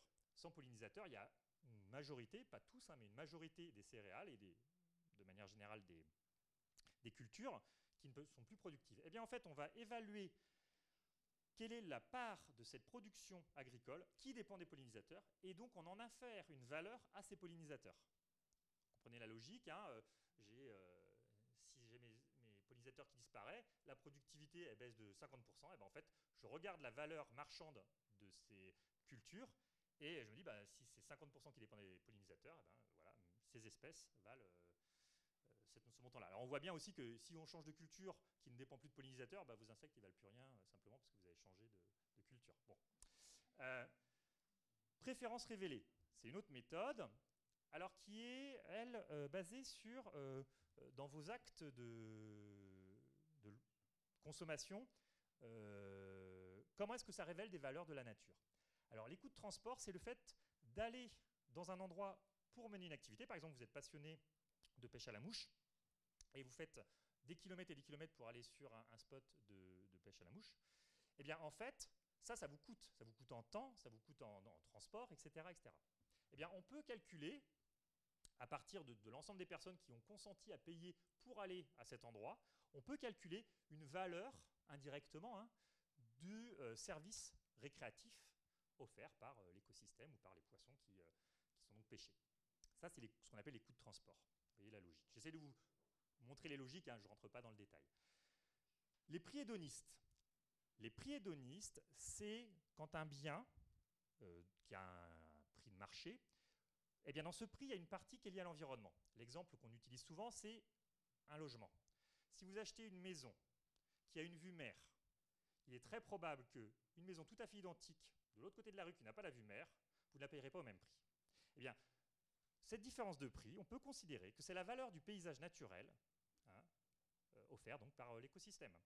Et donc, vous voyez, là, on peut commencer aussi à proposer des valeurs associées à un service spécifique qui est plutôt visuel en l'occurrence. Ça, c'est les prix hédonistes. Préférences déclarées, maintenant, eh bien, une les préférences déclarées, c'est quand on n'a pas de solution. Quand on n'arrive pas à, pour un service donné, bah, par exemple, mon, ours blanc, là, un coup de remplacement, je vois pas bien, un coup d'évitement non plus, euh, voyez, tout ça, je, ne sais pas, là, hein, j'ai pas, de solution. Bah, la seule solution que j'ai, c'est, je vais demander à des personnes un échantillon combien est-ce qu'ils seraient prêts à payer pour voir ma population d'ours blancs augmenter ou pour voir ma population d'ours blancs ne pas euh, baisser. Donc on appelle ça des évaluations contingentes. Donc en fait on crée des marchés fictifs. On, invente un marché, on dit bah, si euh, on vous garantissait que euh, l'ours blanc ne va pas baisser en termes de population à l'horizon de telle année, combien vous êtes prêts à payer? L'expérience des choix, c'est un peu la même chose. Bon, alors tout ça est très bien, euh, c'est assez complexe hein, quand même dans l'ensemble. Alors on a une dernière méthode qui est la méthode des transferts de bénéfices. Et les transferts de bénéfices, c'est l'idée d'aller récupérer des évaluations qui ont été faites ailleurs. Et bah, là, je veux évaluer, par exemple, euh, je suis euh, à proximité de Paris, hein, en Seine-et-Marne, j'ai une zone où je veux évaluer la contribution de l'écosystème à la filtration de l'eau, mais j'ai pas le temps d'aller faire des enquêtes, j'ai pas le temps d'aller euh, commencer à mener des, travaux de ce type. Et eh bien en fait, je vais regarder dans la littérature s'il n'y a pas quelqu'un qui a fait le même travail, et il me dit bah voilà, euh, on retrouve à peu près le même écosystème. Il me dit bah voilà, par hectare, ça vaut 150 euh, dollars. Bon bah je me dis allez hop, je prends cette valeur. Après tout, on ne doit pas être très loin. Bon, là je comme ça. En l'occurrence, ça marche pas bien du tout, hein, parce que généralement, les contextes sont très différents. Vous imaginez bien que si c'est une, région où il y a beaucoup de population, la valeur sera plus grande que si c'est un endroit où il y a très peu d'habitants, euh, que les préférences, elles sont très variables, parce que euh, on n'a pas, euh, enfin voilà, c'est pas du tout homogène dans le monde, et ainsi de suite. bon, mais c'est une méthode qui est très utilisée, en fait. On va le voir. Alors je vous donne un petit exemple euh, d'une méthode qui est euh, l'évaluation contingente. Alors pour un cas particulier qui est Exxon Valdez. Qui connaît la, marée noire de l'Exxon Valdez? Alors, vous dites, mais oui, c'est évident, Exxon Valdez. Ben, je peux vous dire que je demande à mes étudiants de l'agro-paritech, qui sont pourtant des gens intéressés par l'environnement, ils ne connaissent pas l'Exxon Valdez. C'est vraiment un problème générationnel, parce que c'est de 89. Pardon? Oui, c'est ça, tout à fait, exactement. Donc, mais pour, euh, pour ma génération et certains d'entre vous, l'Exxon Valdez, c'est quand même bien connu. Mais je peux vous dire que sur euh, la génération des 20-25 ans, là, ils ne connaissent pas très bien, généralement. Bon. Pourtant, ça a marqué les esprits. Alors, en fait, cette, cette marée noire, elle est intéressante quelque part à étudier parce qu'elle a eu lieu en Alaska, dans un endroit où il n'y avait pas d'habitants, très peu d'habitants. Et le gouvernement fédéral américain s'est dit la chose suivante euh, mais est-ce qu'on euh, doit simplement indemniser les quelques habitants d'Alaska pour le préjudice ou est-ce qu'on n'essaye pas euh, plutôt de prendre en compte l'ensemble de la valeur de la nature pour elle-même? Et donc évidemment, c'est ce, enfin, la loi dit que c'est ça qu'il fallait faire. Donc il y a l'Oil Pollution Act, qui est la loi américaine sur les, pollutions de marée noire, qui a dit, eh bien effectivement, il va falloir prendre en compte les valeurs monétaires liées à ces, ces destructions. Et donc, ils ont mené une enquête auprès de 1600 ménages avec un questionnaire qui montre euh, comment l'impact a eu lieu. Et il, demande, ce questionnaire, enfin dans ce questionnaire il était demandé, combien serez-vous prêt à payer pour mettre en place une taxe qui permettra d'éviter euh, de nouveau ce type de problème. Et les ménages ont répondu, eh bien, 48 euh, dollars par, en moyenne. Quoi. Voilà, hein, c'est une médiane plus exactement. 48 dollars, ce qui a permis d'estimer la valeur du préjudice à un montant situé entre 3 et 7 milliards. Bon. Ça a été utilisé hein, par la Cour de justice pour euh, euh, essayer de faire payer Exxon ce montant. Exxon a fait une contre-expertise, hein, il y a eu beaucoup de recours. Des économistes ont été mobilisés, d'autres économistes, hein, parce que ça c'est un travail qui a été piloté par des économistes, mais d'autres économistes ont été mobilisés et ils sont arrivés à des estimations dix fois plus petites, euh, tout en ayant des méthodes qui, étaient euh, raisonnablement euh, robustes, hein, c'était pas scandaleux. et ça a montré quand même aux juges que les évaluations monétaires de la nature, quand même pas quelque chose de trivial. Parce qu'ils se sont dit, si on passe d'un coefficient de 1 à 10, comment je fais pour trancher? Bon. Et euh, alors, comme vous le voyez, tout ça, ça a un coût important. Hein. Alors, je donne un exemple ici, sur une marée noire, qui est la marée noire de Shark Point. En fait, le coût des évaluations, ça a été 1 million de dollars, et à la fin, ça a conduit à verser 2,7 millions de dollars en tant qu'indemnisation. Donc, si vous voulez, il y a un, problème de coût-efficacité, hein, notamment, est-ce qu'on doit dépenser 1 million d'argent public pour euh, indemniser 2,7 millions de dollars Donc là, il y a eu beaucoup de questionnements, hein, si vous voulez, à cette époque. Un, il y a des contentieux devant les cours de justice, donc l'outil de preuve, quand même, c'est discutable. Et deux, ça coûte très cher. Hein, euh, donc peut-être que dans des gros euh, impacts, c'est le cas, mais ce n'est pas toujours le cas. Alors, comme vous, le voyez, ça coûte très cher. Et eh bien, en fait, ce que font la plupart des, bureaux d'études, et c'est le cas en France, en France, ils proposent à peu près tout ça, c'est d'utiliser les transferts de bénéfices. Je vous l'ai dit, c'est la méthode la plus simple. Il existe d'ailleurs une base de données, donc désolé, il n'y a pas l'animation, mais une base de données qui s'appelle Evry. Et cette base de données, donc elle est en ligne, elle est accessible à, tout le monde, vous allez retrouver toutes les publications sur les valeurs monétaires de la nature. Et donc c'est quelque part une aubaine hein, pour un bureau d'études. Il peut aller sur cette base de données et il peut, bah, en fait, à travers un certain nombre de filtres, dire qu'il veut travailler soit sur les animaux, l'eau, l'air, euh, utiliser la méthode qu'il veut. Vous voyez, donc par exemple, si je prends cette méthode, j'ai 2800 références. Euh, s'il veut un travail sur l'eau, il a 1800 références à disposition. Si c'est en Amérique du Nord, 2052, et ainsi de suite. Voyez et donc, il va pouvoir extraire euh, les publications qu'il souhaite, et il va faire des moyennes de valeurs. Et donc, typiquement, il peut vendre, entre guillemets, à n'importe quel acteur qui veut savoir combien son écosystème vaut, mais il peut vendre ça très facilement parce qu'il dit bah, moi je vais faire ça comme ça et puis euh, je vous prends des valeurs. Alors je, ne donnerai pas de nom, mais euh, très récemment, j'ai eu plusieurs interactions avec des ONG euh, qui voulaient faire ce genre d'exercice, auquel je déconseillais fortement d'aller vers ça, mais comme elles voulaient un gros chiffre, bon, bah, ils y sont allés. Et, de fait, c'est la seule manière hein, de retrouver plein de valeurs et de faire monter les chiffres. Sauf qu'évidemment, ils ne sont pas extrêmement rigoureux d'un point de vue scientifique. Et par ailleurs, par ailleurs, ils ne sont pas si faciles que ça à utiliser. Cette base de données, Evry, là, que je viens de mentionner, c'est celle qui a été utilisée par le TIB, si vous vous rappelez, hein, l'économie des écosystèmes et de la biodiversité en 2010. Et en fait, ils se sont rendus compte que c'était très difficile à utiliser. En effet, à l'époque, il y avait 1250 publications, il y en a bien plus maintenant, mais seulement 185 avaient une information qui était spatialisée. Or, si vous n'avez pas une information spatialisée, vous ne pouvez pas évidemment transférer votre valeur. Si vous ne savez pas si c'est pour un hectare, 10 hectares ou 100 hectares, vous n'allez pas pouvoir prendre la valeur et dire ben, je l'utilise comme ça pour mon hectare de, zone humide. Donc, en fait, il y avait très peu de données utilisables.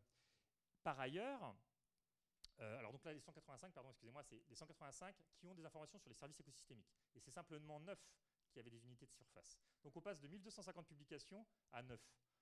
Et au final, ils ont pu en utiliser que 3 parce qu'il y a eu des problèmes techniques.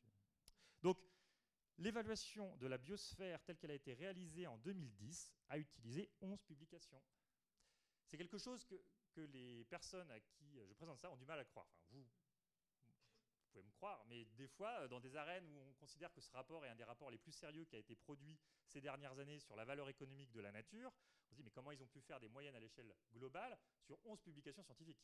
Bah, Ils l'ont fait. Mais ils n'étaient pas non plus très fiers de ça. C'est-à-dire qu'ils ont, euh, c'est parce que la Commission européenne a obligé à aller jusqu'au bout de l'exercice, hein, et c'était engagé politiquement, que les scientifiques ont eux aussi eu le sentiment qu'ils étaient obligés d'aller jusqu'au bout. Mais ils ont bien mis, bon, on le refera plus. bon, jusqu'à la prochaine fois. Et un autre euh, élément qui peut euh, questionner, c'est la variabilité des valeurs. Les valeurs changent très vite quand on utilise ce type de méthode. Vous vous souvenez, il y a la méthode euh, qui a consisté à produire une valeur de 33 000 milliards de dollars en 1997. Elle a été, selon les mêmes euh, critères, elle a été refaite en 2012. Et en fait, si on prend un, truc comme les récifs coralliens, la valeur en 97 était autour de 10 000 dollars par hectare, et elle est passée entre-temps à 500 000 dollars par hectare.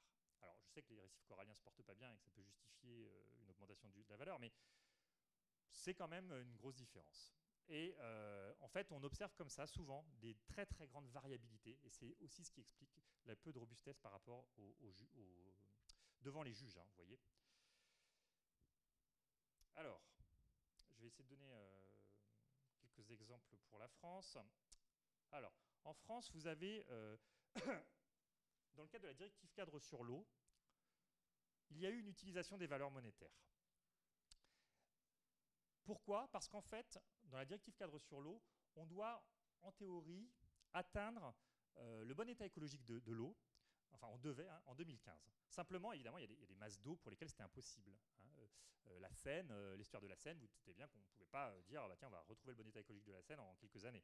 Donc, on pouvait obtenir des dérogations pour des raisons techniques ou de coûts disproportionnés. Je passe sur les questions techniques, mais sur les coûts disproportionnés, c'était quoi la, la logique?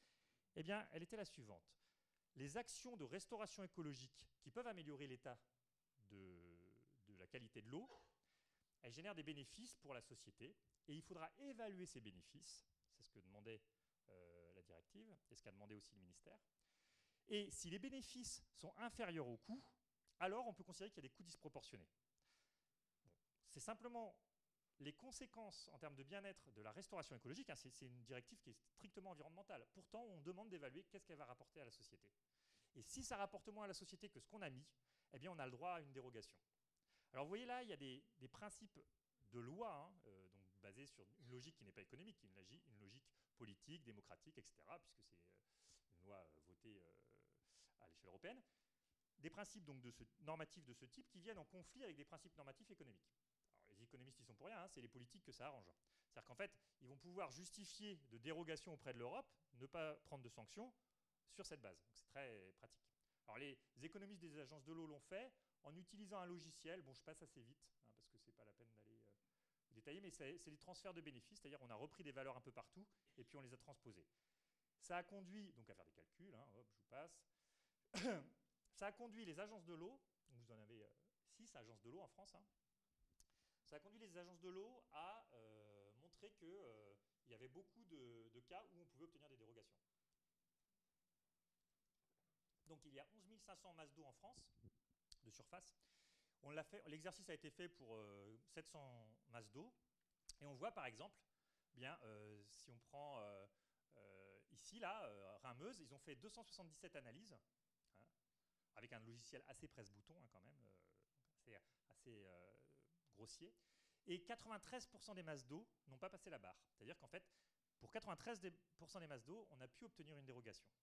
Alors là, c'est vraiment une instrumentalisation des évaluations monétaires qui est assez euh, discutable, vous voyez, parce qu'on on se retrouve à mobiliser l'évaluation monétaire de la nature, non pas pour mieux la protéger, ce qui est un petit peu l'ambition des économistes qui travaillent sur le sujet quand même, mais pour justifier de ne pas mener une politique environnementale ambitieuse. Alors ça pose pas mal de questions. Hein, voyez Et euh, les économistes des agences de l'eau ont d'ailleurs été assez euh, critiques sur ce qu'on leur a demandé de faire. Hein. On a écrit un papier ensemble d'ailleurs pour faire le point sur tout ça. Et c'était assez éloquent. Euh, je vais finir là-dessus, parce que je, suis en train de dépasser un petit peu. J'ai une dernière. voilà, quand je dis je vais finir là-dessus, je vais finir sur ce que je vais faire là.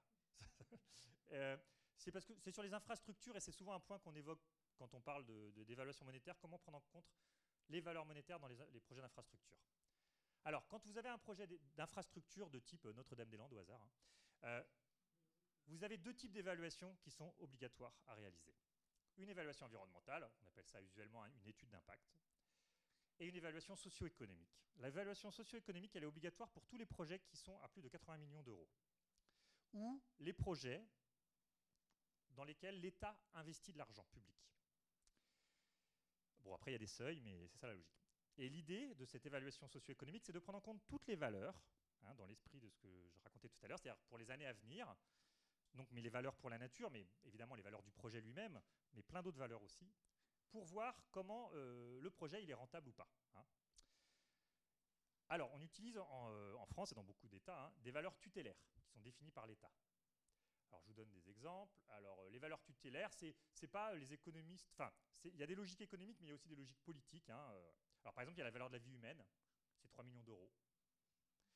La valeur d'une vie humaine, c'est une valeur tutélaire. C'est une valeur que politiquement, on choisit pour simplifier les choses. On pourrait prendre la valeur assurantielle, on pourrait prendre d'autres valeurs, mais c'est la valeur tutélaire qu'on utilise. C'est une valeur qui est celle que reconnaît euh, la politique française. La valeur du carbone, elle est de 32 euros par tonne. Donc on a ça.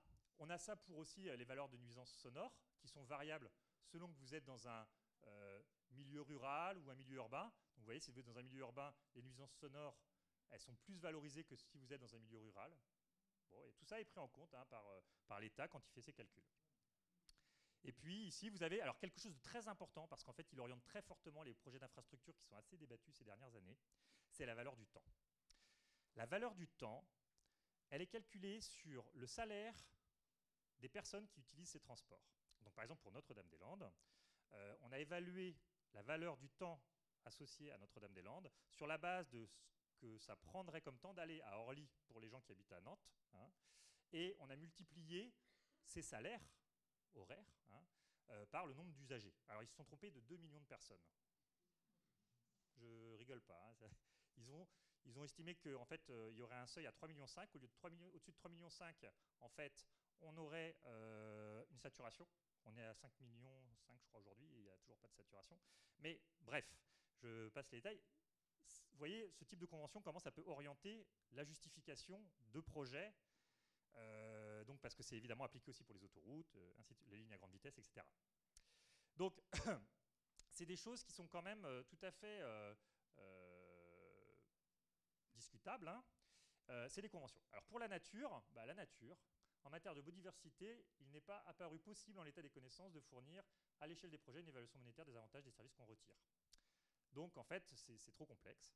Donc en fait, ils utilisent le coût de la séquence éviter, réduire, compenser. C'est ça qui est préconisé par le rapport, euh, dernier rapport en date, c'est le rapport naît de 2013. Voilà. Donc euh, dans un contexte euh, de projet d'infrastructure, on a un vrai enjeu autour des conventions de calcul des valeurs monétaires euh, des projets et qui peuvent quand même conduire parfois à euh, des, discussions sur ce qu'on appelle l'intérêt public ou les déclarations d'utilité publique. Bon, je conclue là-dessus, c'est pas très positif, mais euh, voilà, je vous remercie pour votre attention.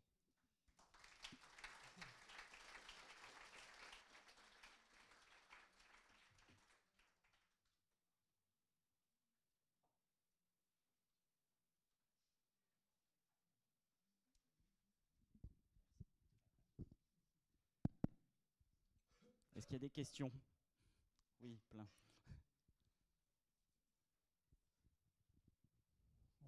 Justement, par rapport à ce que vous venez de dire euh, sur Notre-Dame-des-Landes, moi j'ai lu, lu un, article, c'est pas, je sais pas la, source, je me rappelle pas exactement, mais c'est une source militante, mais qui, qui, justifiait le projet ils n'avaient pas besoin d'aller jusqu'à Orly. Ils, donnaient l'exemple. C'est complètement abracadabrant, mais ils donnaient l'exemple en disant de toute façon, les, prévisions, il va être saturé l'aéroport actuel. Donc les gens qui ne pourront pas le prendre, il faudrait qu'ils aillent, dans les aéroports euh, régionaux. Donc il y avait Saint-Nazaire, etc. Et, avec ça, ils justifiaient le truc parce qu'ils ne pourront pas aller à Nantes parce qu'il y a trop, euh, c'est saturé, et il faudrait qu'ils aillent là. Ils n'allaient pas si loin que, ça, et, ils justifiaient comme ça. Et euh, une, autre question, je ne sais pas si je serai hors sujet, mais vous parlez de, du, coût, de la de l'épuration des, pollutions. Enfin euh, moi, moi je, me rappelle il y a quelques années pour le Grand Paris, il y avait euh, à la maison de l'architecture, là, Trocadéro, là, il y avait une expo, il y avait les dix, groupes d'architectes qui présentaient leur, vision du Grand Paris. Et il me semble que dans un des, un euh, groupes, il y avait euh, la phytoépuration de toute la région parisienne, en faisant euh, tout, autour de la Seine une zone de phytoépuration généralisée. Il me semble qu'il y avait ça, je ne sais pas ce qu'il en est. Alors, ce n'était pas question de valeur, mais est-ce que ça pourrait être calculé comme ça? Est-ce que c'est réaliste de phytoépurer toute la région parisienne quoi?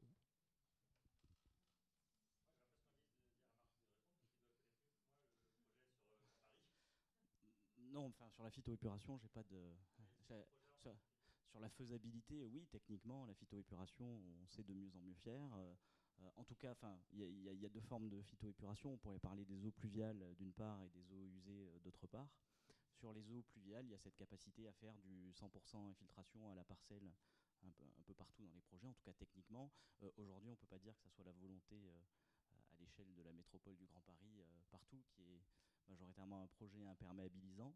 Mais en tout cas, techniquement, c'est faisable et c'est peut-être plus rentable, peut-être pour rebondir sur la question économique, c'est peut-être plus rentable de choisir cette option euh, d'infiltration par des infrastructures dites vertes, euh, des nous, euh, des, des, jardins de pluie, des espaces verts, que par des infrastructures grises, comme des bassins de rétention, de récupération, des cuves enterrées, des canalisations qui, ben, on est en train, avec Harold notamment, d'essayer de, monter une étude là-dessus qui montre que les infrastructures, grises sont toujours nettement plus coûteuses que les vertes. Voilà, un essai de réponse. Je sais pas si tu euh, bah, moi, c'était pour l'autre question. En fait, sur euh, Notre-Dame-des-Landes, en fait, ça, c'est des, éléments qui proviennent du dernier rapport qui avait été commandé à, à M. Badré, Michel Badré, qui a fait en fait la dernière évaluation qui a, permis au nouveau gouvernement de justifier l'abandon.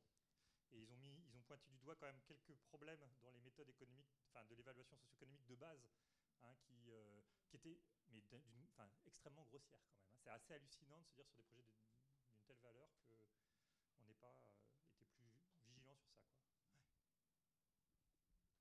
Euh, oui, bonsoir, merci pour votre présentation. J'avais une question concernant les calculs sur des, écosystèmes.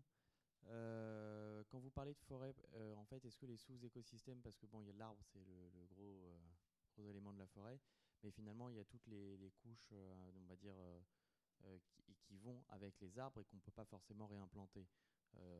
parce que souvent dans les calculs, enfin, si je ne me trompe pas, c'est la valeur d'un arbre et ce qu'on pourrait replanter ou déplacer la valeur de la, pollution, et donc c'est que l'arbre.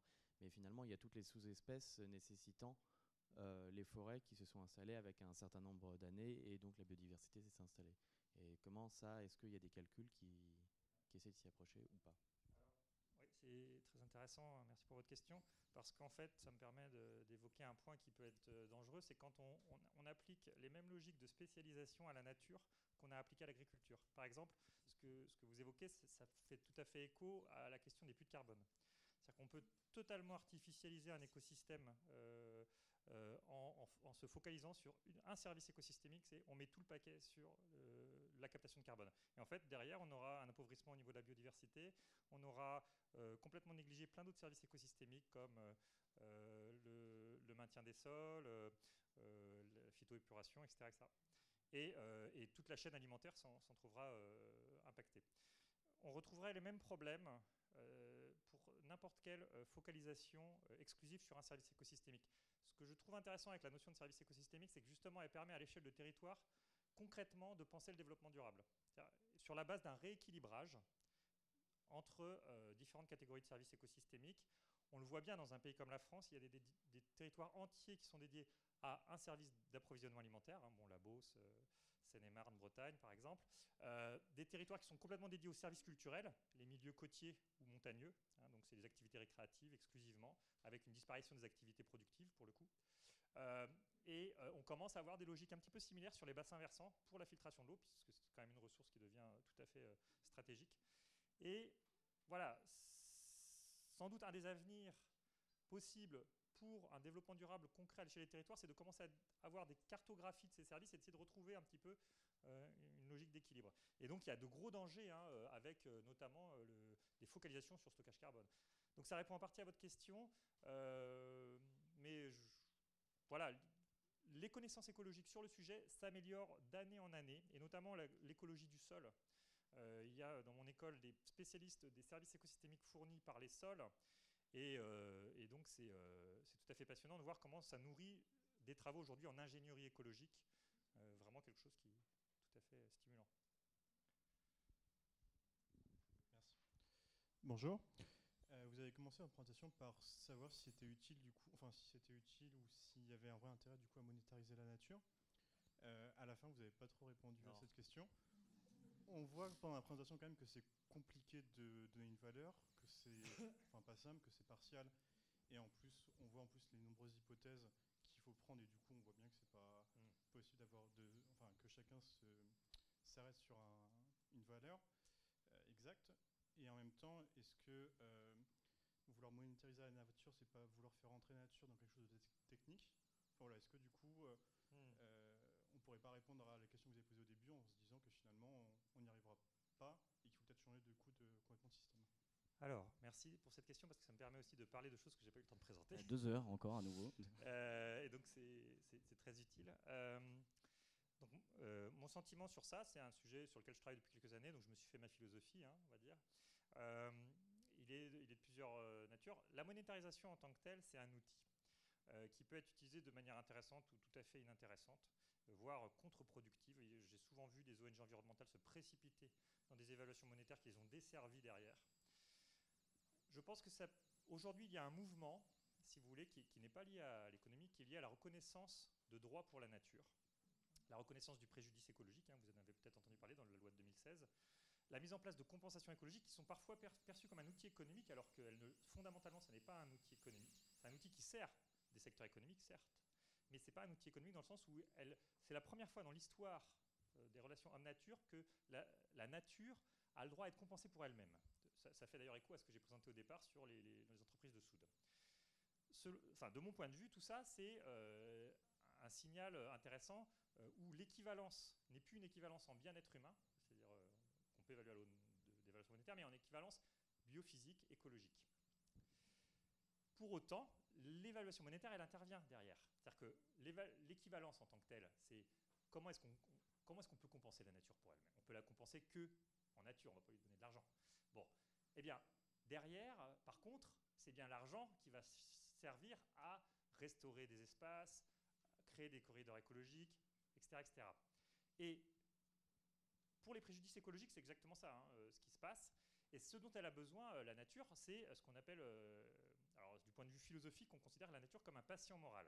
Un patient moral, pourquoi? Parce qu'elle n'est pas autonome au sens où on l'entend pour les êtres humains, et elle n'a pas de rationalité morale. Donc en fait, elle est représentée. Alors en France, on n'est pas bon pour ça, parce qu'en fait, euh, euh, dans notre tradition euh, juridique romaine, on n'a pas vraiment un goût pour pouvoir représenter la nature. Donc en fait, si vous lisez la loi de 2016, elle évoque, très précisément le préjudice écologique, mais quand il s'agit de discuter de qui va faire valoir les droits à la nature, elle dit bah, qui de droit? Enfin bon, bref, on ne sait pas. Quoi. Aux États-Unis, il y a ce qu'on appelle les Environmental Trustees, qui sont des acteurs qui sont responsables devant le public, devant le citoyen américain, de la défense des intérêts de l'environnement quand il s'agit de préjudices écologiques. Et ils, ont, ils peuvent être attaqués. Ils peuvent On a reconnu des droits aussi euh, en Nouvelle-Zélande à un fleuve, euh, dont on a un petit peu parlé, on en a entendu parler dans la, presse. Et il y a un acteur qui a été défini pour le défendre, c'est ce patient moral qui est le fleuve, devant les cours de justice au cas où elle subirait des préjudices. Je m'éloigne un petit peu de la monétarisation, mais c'est pour y revenir. Dans tout ça, que- ce qui va se passer, c'est que à chaque fois que la nature subira un préjudice, on peut penser que ça va s'étendre, hein, ce, type de, droit. Il va falloir qu'il y ait des acteurs qui viennent défendre et qui disent bah, Moi, j'ai besoin de tant d'argent pour travailler sur la restauration du milieu, sur l'amélioration de sa situation, ou par exemple recruter des gens pour faire du contrôle, aussi bêtement que ça. Et ça, à un moment donné, la monétarisation, elle redevient intéressante dans une perspective totalement différente. C'est plus du tout de capital humain, de capital naturel là dont on parle. C'est de l'argent qui sert à défendre un nouvel agent qui est l'agent nature. Bon, ça c'est un premier point. Le deuxième point qui est une perspective euh, intéressante euh, en matière de monétarisation, c'est de la considérer comme un indicateur parmi d'autres. Ah, J'ai travaillé à, des échelles euh, territoriales euh, où, en fait, on, on a voulu, par exemple, définir des évolutions de services écosystémiques, donc, pour ne pas la nommer la communauté urbaine de Bordeaux, avec les partenaires euh, des territoires, c'est-à-dire euh, agences de l'eau, chambres d'agriculture, direction de l'urbanisme, direction de l'environnement, etc. On leur a proposé des cartographies de services écosystémiques, une évolution historique, etc. Et à, à un moment du processus, en fait, c'est la direction de l'environnement et les ONG environnementales qui nous ont dit mais nous, il nous faut de l'argent, il nous faut de la monnaie, parce qu'en fait, c'est bien joli d'exprimer en termes biophysiques le fait que la nature filtre tant de tonnes de nitrates, ou elle permet d'accueillir tant d'espèces. Mais à un moment donné, quand on est autour de la table, de la table au niveau de la communauté de communes, eh bien, en fait, on a en face de nous des gens qui nous parlent de pôles d'emploi, de pôles de création de richesse, hein, et nous, on veut dire, bah, où sont les pôles de création? Alors, ils peuvent parler de services écosystémiques, ça peut être audible, hein, mais ils ont besoin d'autres arguments. Alors, certains arguments ne sont pas nécessairement monétaires. L'accès à des espaces verts pour des populations riveraines, aujourd'hui, c'est un argument qu'il n'y a aucun élu qui peut ne pas écouter ça. C'est vraiment une attente très forte des riverains. Mais sur des aspects monétaires, il y a d'autres éléments sur lesquels on peut communiquer. Par exemple, combien ça va coûter à la commune euh, de mettre aux normes les stations d'épuration si elles laissent détruire des zones humides qui jouent un rôle très important en termes de filtration. Et ça, c'est très audible hein, par les élus. Et pour la communauté commune de Bordeaux, on leur a montré que s'ils appliquaient leur plan local d'urbanisme, en fait, c'était 250 millions qu'ils allaient devoir sortir dans les 30 ans à venir pour la filtration du nitrate et du phosphate et respecter la réglementation européenne. Parce qu'il y a des réglementations, évidemment. Et si vous voulez, ça, on peut pas, ça, ça a du sens d'un point de vue économique parce que c'est très technique. Vous détruisez ça, ben voilà ce que ça va vous coûter parce qu'il y a des normes à respecter. Et de suite, euh, ça fait euh, vraiment euh, sens pour les acteurs de mobiliser ces, évaluations monétaires. Mais par contre, ça ne, dit rien sur la valeur monétaire des zones humides, encore une fois. C'est-à-dire que dans leur ensemble, c'est un service fourni par la zone humide. Et à ça, on va ajouter, bah, en plus, elle, permet d'accueillir des espèces, en plus, elle fournit un espace vert pour des Donc c'est un critère parmi d'autres. Et là, quand on choisit bien ces cibles et ces indicateurs, c'est très efficace. deux questions. Première question, en France, quels sont les acteurs les plus représentatifs, les plus efficaces pour représenter la nature et calculer son prix? Et deuxième question, quelle réforme des systèmes financiers et monétaires euh, envisageriez-vous pour faciliter le travail d'évaluation des prix de la nature et des éventuels dispositifs de compensation ou de réparation? Bon, alors, euh, je me permettrai de vous demander la, deuxième, première question, je vais commencer par la deuxième. Vous avez parlé de système financier. Système financier, on est dans une échelle qui va bien au-delà de la monétarisation, puisque la monétarisation, elle peut servir soit à faire de la pure planification publique, sans aucune logique marchande, soit elle peut même servir dans un, un, cas extrême inverse, c'est à vendre des produits. Euh, la finance, c'est encore un autre sujet parce qu'en fait, là, il y a une logique de titrisation.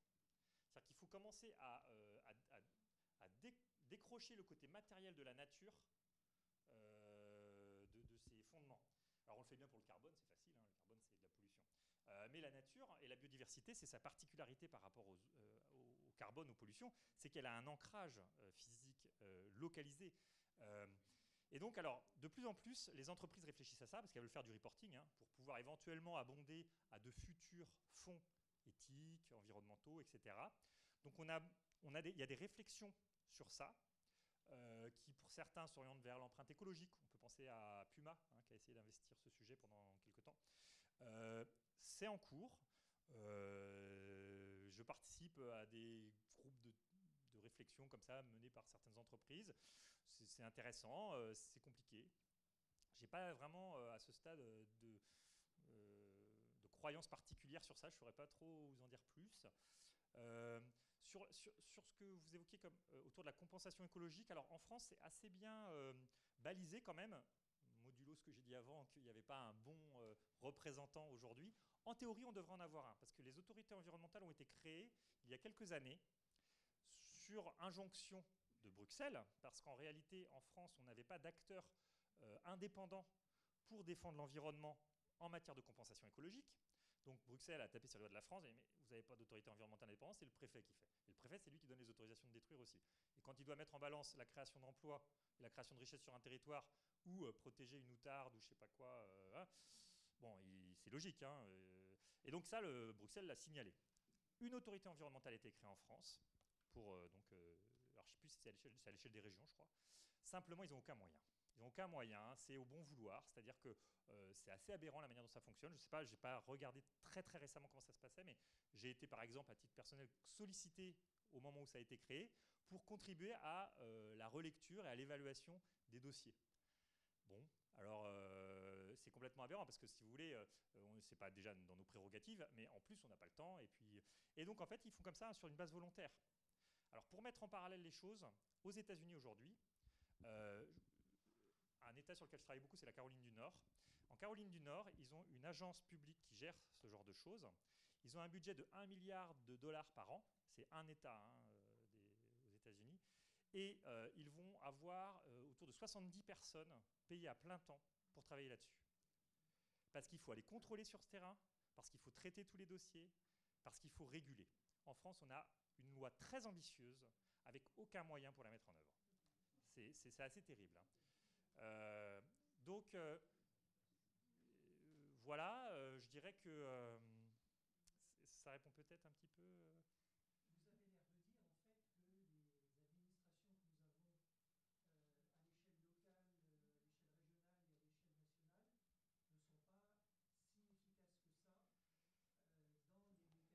administrations que nous avons à l'échelle locale, à l'échelle régionale et à l'échelle nationale ne sont pas si efficaces que ça dans les mécanismes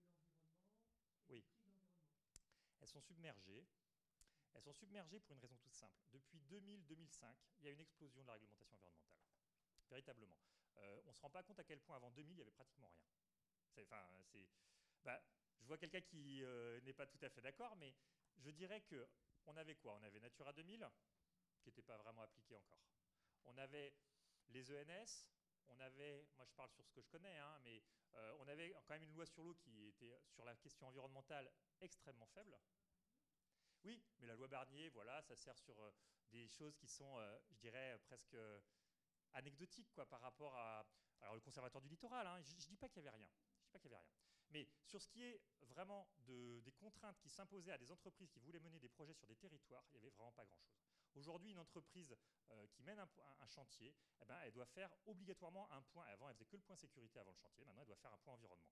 Et ce point environnement, c'est lié à la loi sur l'eau, c'est lié à la Natura 2000, c'est lié à la loi sur les espèces protégées. Bon, il y a des redondances, hein, euh, et ainsi de suite. Et c'est quand même, euh, si vous voulez, une, somme de, de, contraintes environnementales qui sont apparues et qui sont justifiées et qui sont sans doute encore insuffisantes, mais qui ne sont pas du tout accompagnées par des renforcements en ressources humaines en ressources financières, ou du moins vraiment, ça a augmenté, hein. c'est pas pour dire que ça n'a pas augmenté, mais ça n'a pas du tout augmenté de manière proportionnelle. Donc si vous discutez avec des gens des DDTM, euh, de la police de l'eau, euh, des DREAL, euh, ils ont à peine le temps de traiter les dossiers. Hein. Enfin, c'est terrible de voir à quel point ils, sont, débordés. Alors, c'est valable pour les, administrations déconcentrées, c'est valable pour les administrations centrales. Euh, et si vous voulez, là par contre, on peut dire les choses comme elles sont. Aujourd'hui, le gouvernement actuel réduit les moyens euh, des agences de l'eau, réduit les moyens de la nouvelle agence française de la biodiversité. Je suis dans le conseil scientifique, je peux en parler. Euh, il y a quand même des problèmes de cohérence politique à un moment donné qui se posent. Alors bon, c'est compliqué, hein, c'est politique quoi. Mais oui. Caroline du Nord, oui.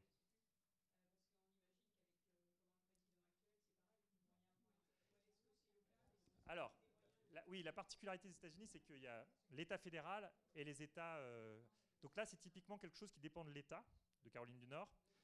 Et si vous voulez, un autre élément, c'est qu'aux États-Unis, ils rendent sur ces, dans les États, ils rendent très vite autonomes financièrement euh, les agences comme ça. C'est-à-dire que cette agence dont je vous parle là, euh, c'est elle qui reçoit l'argent des acteurs qui doivent générer les compensations.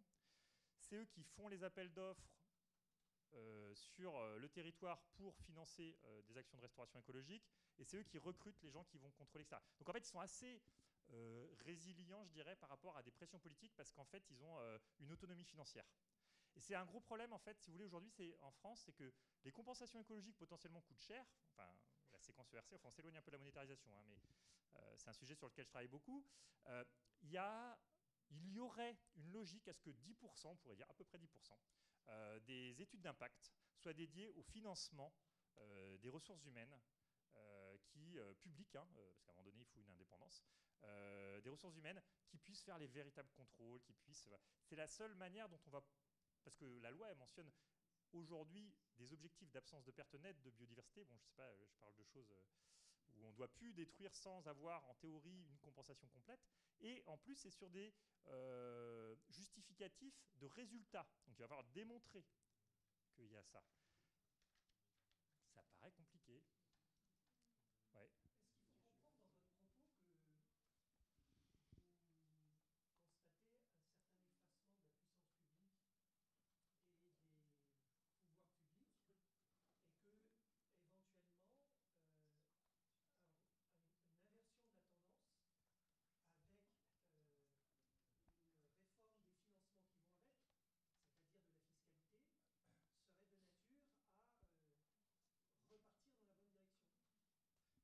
Parler de fiscalité hein, sur l'environnement depuis quelques années. C'est Ségolène Royal qui avait décrété qu'on ne pouvait plus avoir des approches fiscales sur l'environnement. et c'est toujours quelque chose qui est valable aujourd'hui. Donc, moi, les seules, si vous voulez, solutions que je vois à un moment donné, c'est n'est pas la fiscalité, c'est simplement dans des politiques où on doit, mettre, on doit mobiliser des ressources humaines pour vraiment faire appliquer la loi, il faut qu'il y ait une partie du financement la compensation, ça coûte très cher, si vous voulez. À la limite, il y a des choses, euh, dirais pas, je dirais pas, le même diagnostic, mais la compensation écologique, ça coûte très cher aux entreprises aujourd'hui. Et à la limite, on pourrait euh, être un tout petit peu moins exigeant sur des choses qui sont euh, parfois compliquées à atteindre, mais qu'on vérifie pas de toute façon. être un tout petit peu moins exigeant, mais être sûr que c'est fait. Et alors ça, c'est typiquement ce qui s'est passé aux États-Unis. mais non, je ne pense pas qu'aujourd'hui la fiscalité ce soit l'ordre du jour. Ça, pourrait, hein, parce qu'en fait, il pourrait y avoir un abaissement à fiscalité constante, il pourrait y avoir un abaissement de la fiscalité sur l'emploi, qui serait répertorié sur le euh, l'environnement, ce qui aurait un double effet, hein, c'est potentiellement créer de l'emploi et, euh, euh, réduire les impacts environnementaux. le bio, ça marche un peu comme ça. Le bio, si vous voulez, la rente qu'on génère avec le bio, qui est 30% supplémentaire, on crée plus d'emplois avec le bio hein, qu'avec le conventionnel. Je ne veux pas parler du bio là, mais si vous voulez, ça sert à quelque chose l'argent, les 30%. Ça sert, sert à l'agriculteur, mais ça sert aussi à recruter plus de personnes. Et puis bah, finalement avoir des rendements moindres au niveau productif. Mais par contre, euh, sur l'environnement, il y a des effets positifs. Oui, c'est quelque part. Euh, oui, bonsoir. Je reviens sur les méthodes d'évaluation. on a vu que dans le rapport de 2009 du Centre d'analyse stratégique, il y avait 970 euros par hectare et par an, mais il y avait beaucoup de trous en fait. Il y avait beaucoup de mentions non évaluées. Donc c'est un chiffre qui est, qui est lacunaire. Euh, de ce que je comprends, en 2010, on avait 11 cas seulement. Euh, euh, donc on a utilisé du, transfert de bénéfices, mais mmh. sur un, panel très, très petit. et du coup, il y, a des, il y, a des grandes conclusions dans des grands rapports qui sont très lacunaires. Alors, est-ce qu'il y a un travail aujourd'hui pour. Parce que vous dites que la science, elle avance, donc elle nous offre de plus en plus de moyens de faire ce calcul. Est-ce qu'on recalcule ces choses-là pour avoir une meilleure estimation et surtout une estimation à la hausse? Ou est-ce que finalement, comme euh, maintenant on sait que euh, euh, c'est décevant comme, comme type d'étude, on fait du transfert de bénéfices à tout va et puis on essaye d'estimer, pas au doigt mouillé, mais arbitrairement les chiffres? Alors, ça dépend à quel, niveau on, se situe. Si on se situe au niveau des, du, monde des bureaux d'études, ils, font avec ce qu'ils ont. Ils font avec ce qu'ils ont parce que ils sont dans une logique euh, de concurrence marchande et puis qu'on leur demande des chiffres monétaires. Donc en fait, ils vont effectivement utiliser des transferts de bénéfices, ils font du mieux qu'ils peuvent et puis euh, euh, voilà. Alors il y a certains bureaux d'études qui essayent de faire des, choses nouvelles hein, et qui sont très intéressantes, notamment partir des dépenses des usagers et pas simplement d'essayer de, retrouver les valeurs, des valeurs économiques qui sont très difficiles à établir, mais plutôt simplement combien les gens dépensent en fait. Et ça, c'est beaucoup plus facile et c'est plus robuste quelque part. Au niveau scientifique maintenant, là je vous parlais donc, euh, donc au, niveau, au niveau du monde de l'entreprise, euh, on est encore un peu oui, sur des choses euh, pas complètement claires. Au niveau scientifique, on, a, on, a, on creuse plusieurs directions. Dans plusieurs directions. Alors, il, y a, ceux qui croient toujours à cette approche, il faut reproduire la valeur économique totale de la nature, des composants de la nature. Et en fait, leur propos, c'est de dire, eh bien, il faut continuer à augmenter les enquêtes, les enquêtes, les enquêtes, pour avoir une masse critique et puis pouvoir avoir de la robustesse statistique dans nos estimations. Moi, mon sentiment, c'est que tout cet argent qu'on met dans euh, l'évaluation des préférences des individus à travers des enquêtes, on ferait peut-être mieux de le mettre dans des suivis sur le terrain des pratiques de la nature. Ce que je veux dire par là, c'est qu'on ne connaît pas, euh, par exemple, comment euh, les activités récréatives de nature sont menées aujourd'hui. Hein. on, a une très faible connaissance de la pêche de loisirs, des, pratiques des trucs aussi bêtes que ramasser des champignons. Euh, Or, ça, c'est vraiment des choses très concrètes euh, sur lesquelles on peut communiquer et qui permettraient de mieux comprendre à la fois comment on utilise la nature, éventuellement de mieux réguler aussi ces pratiques, parce qu'il y a des, problèmes. Hein. sur la pêche de loisirs, j'ai travaillé à l'IFREMER quelques années, j'ai étudié ça. La pêche de loisirs, on a des problèmes de surexploitation et on a un manque de données. Donc plutôt que de demander aux personnes combien elles seraient prêtes à payer pour voir plus de poissons euh, dans l'eau, j'aurais envie de dire ben, comment on met en place des nouvelles règles en connaissant mieux les pratiques des individus, communiquant mieux avec eux et organisant, enfin, oui, en organisant mieux finalement les, régulations. Donc ça, euh, je ne partage pas moi donc l'idée selon laquelle il faudrait multiplier euh, les, les- approches que je pense euh, on peut avoir dans les années à venir, c'est une approche très comptable. Et la comptabilité, c'est pas l'économie. En fait, euh, l'économie, on travaille sur des, valeurs futures, hein, comme je vous l'ai bien montré. Et ben, les comptables, ils travaillent sur des valeurs historiques. Ils comptent chaque année, mais ils comptent jamais ce qu'il y a demain. Ils comptent ce qu'on a dépensé chaque année. Eh bien, en fait, euh, on peut développer des méthodes, et on est en train de le faire avec des collègues, euh, qui consistent à, euh, comme je le disais, voir combien on dépense, par exemple, pour euh, mener la, de la plongée sous faire de la plongée sous-marine. Et on demande aux personnes voilà, combien ils dépensent, quel temps ils prennent pour préparer leur sortie, etc. Tout ça, c'est ce qu'on appelle, du point de vue de la comptabilité, des, de- des coûts de production. Et on leur demande après quelle est la part du temps de loisir qu'ils vont avoir à travers leur plongée qui est liée aux écosystèmes naturels et quelle est la part qui est plutôt liée au sport. Donc si c'est au sport, ça ne concerne pas, en fait, ça ne nous dit rien sur la nature. Si c'est par contre lié à la qualité de l'environnement, là on peut commencer à en inférer euh, des, euh, des estimations monétaires et qui ont un sens très comptable, simple.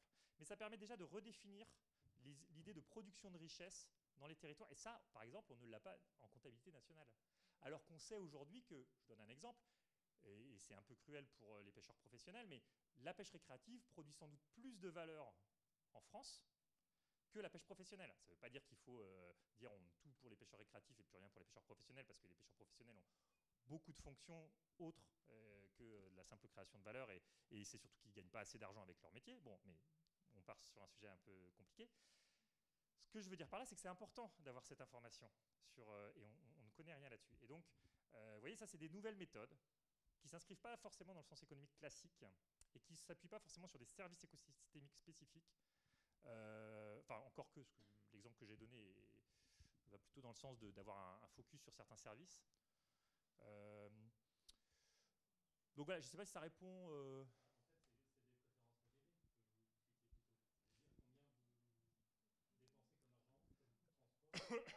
Voilà.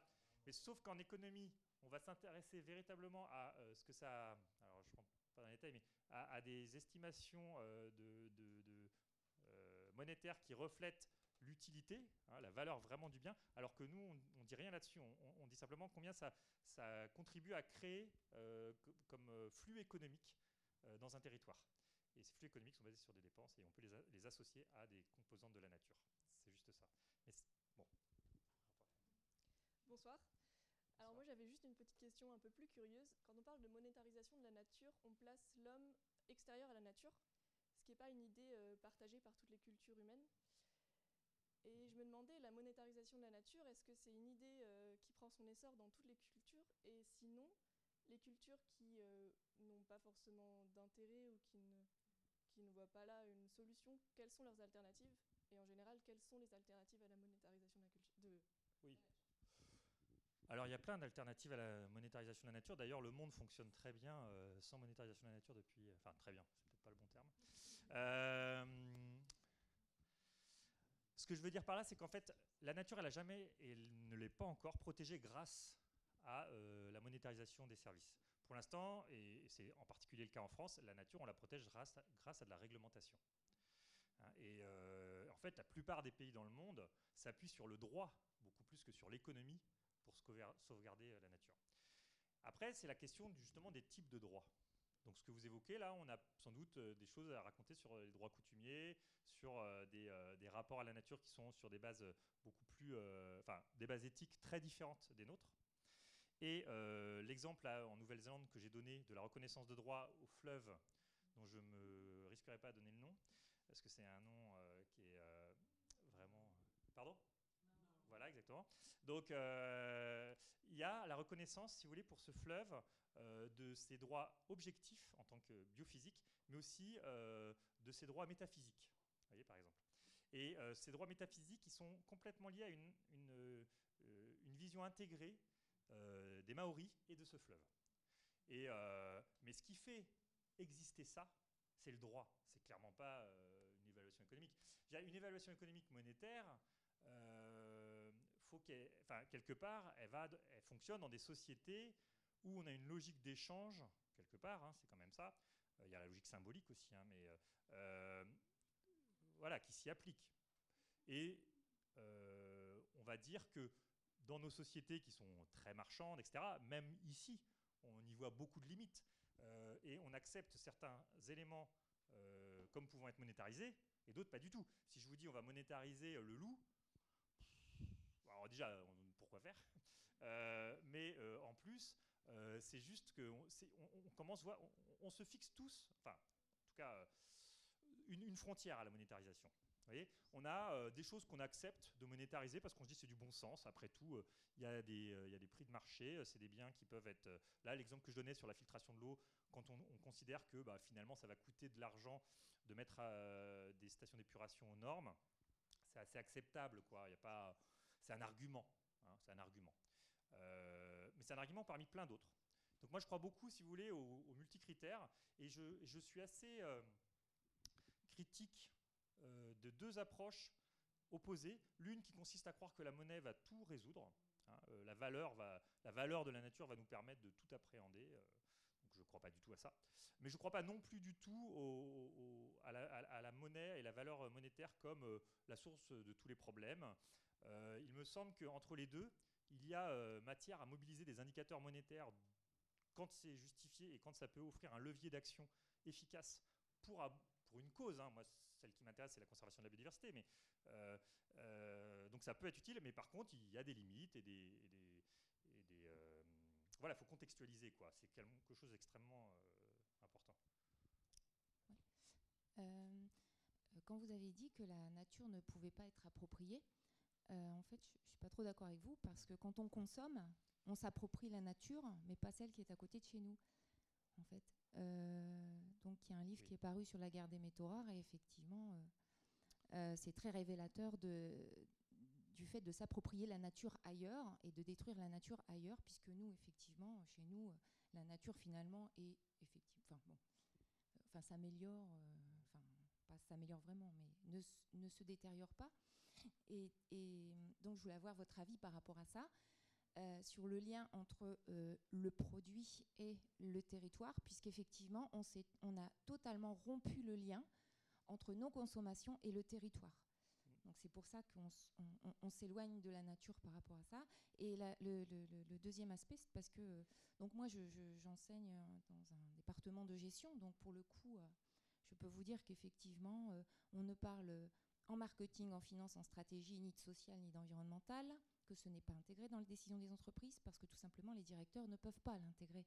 Et pourquoi ils ne peuvent pas l'intégrer? Parce qu'en fait, euh, ils doivent toujours choisir la décision qui est économiquement la plus rentable.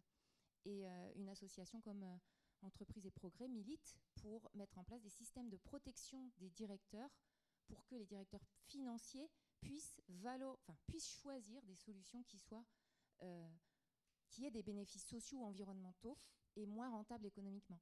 Mais euh, dans le monde d'aujourd'hui, c'est pas possible. Et, dans toutes les écoles de commerce, d'ailleurs, il y a un article qui est paru sur euh, raser les écoles de commerce, puisqu'effectivement, euh, c'est pas en enseignant la, responsabilité sociale ou des cours à côté qu'on va y arriver.